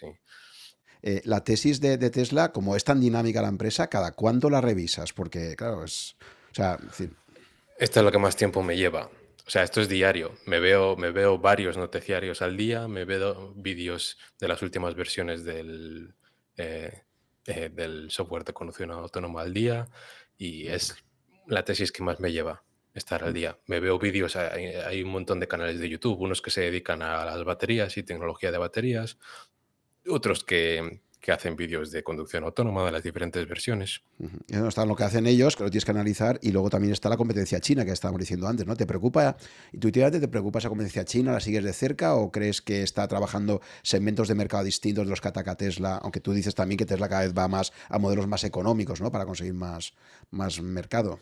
Sí, no, ha- hay veces que, que la gente lo que no quiere es un coche eléctrico, aunque ya tenga sentido eh, económico, sino lo que, lo que quiere es un Tesla, por lo que puede ofrecer. Pero vamos, yo estaría muerto de miedo si fuese un fabricante tradicional. O sea, si fuese accionista de, de, de Volkswagen o de Mm, Ford, estaría muerto de miedo por los fabricantes chinos. De todas formas, Tesla colabora con, con muchos de ellos, porque, o sea, Tesla, BYD es proveedor de baterías para Tesla, CATL también, todo lo que innoven y mejoren, pues es que Tesla necesita las, baterías que ellos mismos eh, producen y las de Panasonic y las de BYD y las de todo el mundo. Entonces son, son proveedores unos de otros. Y, y la- y por acabar ya, porque sé que te tienes que ir, en la cartera de Numantia, eh, que es el fondo que asesora Emérito, tanto el Numantia Patrimonio Global como el Numantia Pensiones, que creo que lanzaste en el 2021, Mm. eh, pues en su momento eh, sé que esa convicción en Bitcoin se tradujo también en una inversión en MicroStrategy, que era una empresa que se caracterizaba por tener una, una importante cartera invertida en Bitcoin, ¿no? Y que era quizás el aspecto, uno de los aspectos que más te atraía. Sí, a ver, eso fue un caso curioso porque eh, la regulación es muy restrictiva y no se nos permite eh, invertir. Bueno, está claro que no se nos permite invertir directamente, ¿no? Porque un fondo de inversión no puede tener directamente Bitcoin, como no puede tener lingotes de oro en una cámara acorazada o cuadros de arte o joyas o, o- o armas y balas, ¿no? Guardadas ahí por si acaso. Tienes que tener cosas cotizadas. Y dentro de las cosas cotizadas Em, llegó un momento en el que la CNMV dijo que algunos productos, si cumplían ciertas condiciones, los podías tener. Por ejemplo, yo pregunté, ¿este, ¿el Grayscale Bitcoin Trust lo puedo tener? No, no lo puedes tener. El- había uno en Suiza, 100% respaldado, que se llamaba Wisdom Tree Bitcoin ETP. Y dije, ¿esto lo puedo tener? Vale, eso sí lo puedes tener. Vale, muy bien. Em, pero solo lo puedes tener si cambias el folleto a riesgo de que se te, considere un cambio mm, relevante, pierdas todo el histórico y, y, más problemas, ¿no? Y vale, pero en el fondo, por lo menos cabe la posibilidad, vale, lo tenemos claro. Pero yo quiero que el fondo y el plan de pensiones siempre tengan la misma cartera. Y la DGS es la que regula los fondos de pensiones, la Dirección General de Seguros. Entonces la DGS no dijo lo mismo. No dijo estos, pequeños, esta pequeña lista de productos te los dejo tener. Entonces se convirtió en el cuello de botella eh, esa limitación de la DGS para tener la misma cartera. Resumen, eh, único, única opción que tenía, pues MicroStrategy. Y para mí, para mí lo ideal es que existiese una cotizada que el 99% de su, de su valor sea Bitcoin, ¿no? Y, y que lo mantenga con mínimos costes y que, que no tenga deuda, que no tenga otro negocio, ni que no tenga cosas raras, ¿no? Que, me- que simplemente lo tenga. Pero no, no existe. Lo que más se parecía era MicroStrategy. Pero hay que vigilar su, valoración. A veces tiene sentido, a veces no. Recuerdo a principios de 2021 que subió, a- se disparó hacia hasta los mil dólares por acción, quizá por esto mismo, porque había mucha gente como yo que no podía exponerse de otra forma y hubo una eu- euforia y no tenía sentido la valoración. No sé si era como comprar Bitcoin a 150 mil dólares cada uno, era, era, era un absurdo. Entonces lo vendimos.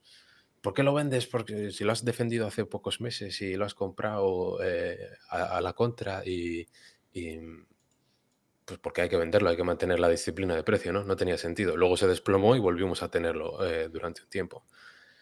Pero bueno, hay cosas que no me gustan. No me gusta que tenga la deuda que tiene y que haya un precio de Bitcoin que sea game over, aunque sea en 2025 o en 2026, pero hay un precio que es game over. Jolín, pues no me gusta esto de que, de que hay un escenario que esto sea cero, ¿no?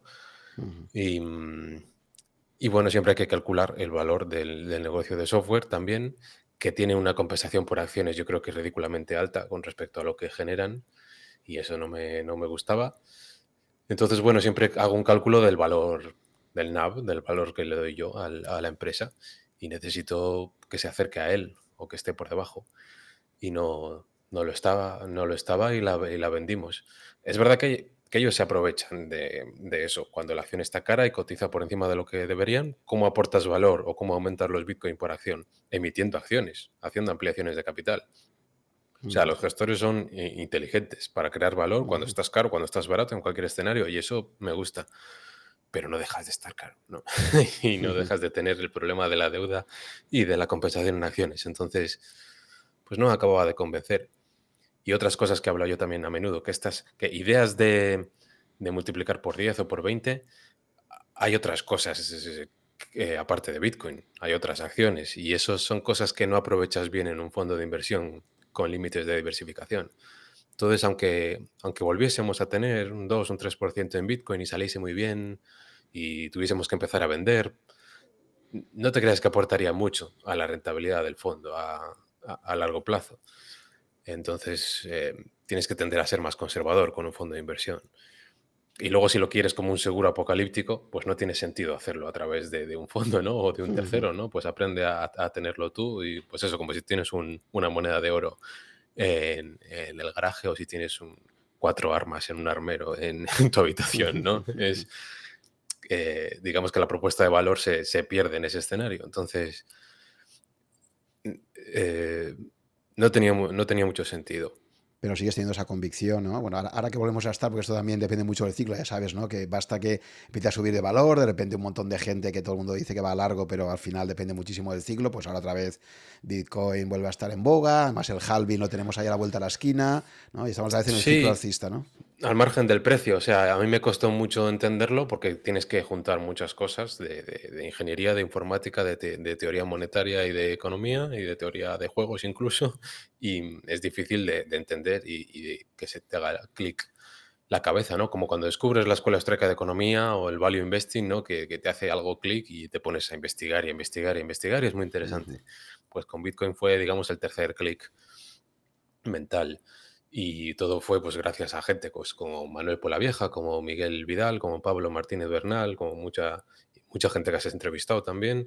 Em, pues en 2018, 2019. fíjate, en 2015 estuve en una eh, eh, en persona, estuve en una jolín, en el Congreso de, Economía Austriaca, ahí, mm. ahí, en Madrid, y hubo una charla sobre Bitcoin.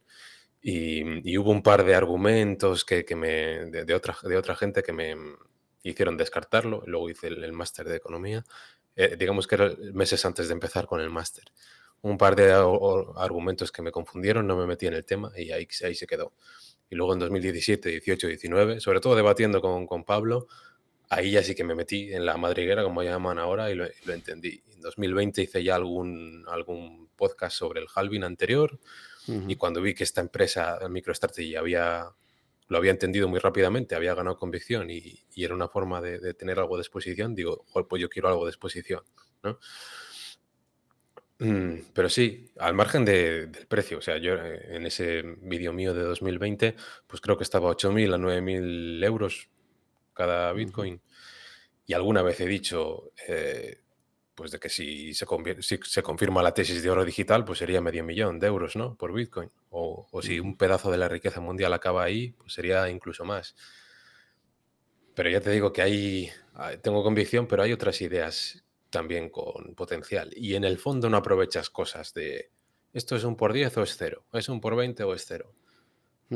Tengo que centrarme en otras cosas, sí. Muy bien, eh, Emerito, pues muchísimas gracias por este tiempo compartido. Eh, creo que hemos descremado solo una parte del libro. No sé si tenemos que hacer una segunda parte, porque la verdad es que se ha quedado muchísimas cosas del libro en el tintero. A ver, yo tenía un montón de cosas subrayadas y de post-its y de, curiosidades, pero, pero bueno, sí, al final. Eh, pues oye, si, a la gente, si a la gente le gusta el episodio, igual hay una segunda parte más adelante, porque yo creo que hemos tocado, pues eso, la superficie, pero fijaos ya la cantidad de derivadas que, que nos han salido O sea que es un tema apasionante y, nada, pues felicitarte de nuevo por, esa rentabilidad que estás obteniendo con tu fondo, por esa, por esa capacidad de análisis que tienes siempre y, de, ser innovador en tus, innovación, en, tus, en tus inversiones, en tus tesis de inversión. Así que nada, muchas felicidades y gracias por haber compartido este tiempo conmigo. Nada, muchas gracias a ti y, que no perdamos como, como él esa, esa, tensión intelectual alta y, esa, y ese sentido de urgencia y de zafarrancho y que, y que sigamos trabajando. Eso es. Venga, hasta una próxima ocasión. Un abrazo. Gracias. Gracias por llegar hasta el final de esta conversación. Espero que te haya gustado y hayas aprendido algo escuchándola. Ya sabes que si estás interesado en estos podcasts, puedes suscribirte a mi blog, que está en rankia.com barra blog barra such, S-U-C-H, y ahí te iré comunicando, si estás suscrito, por correo electrónico, las novedades cada vez que se publique un podcast nuevo o que organice quizás un webinar con algunos invitados. También te agradeceré si te gustan mis podcasts que pongas un comentario o un me gusta en alguna de las plataformas disponibles tipo Apple, Evox o YouTube para ayudar a descubrirlo a otras personas con intereses similares a los tuyos. Muchas gracias por tu fidelidad, si me sigues desde hace algún tiempo y si me acabas de descubrir, espero que te resulte interesante y que puedas escuchar algunos episodios más. Nos vemos en el próximo capítulo.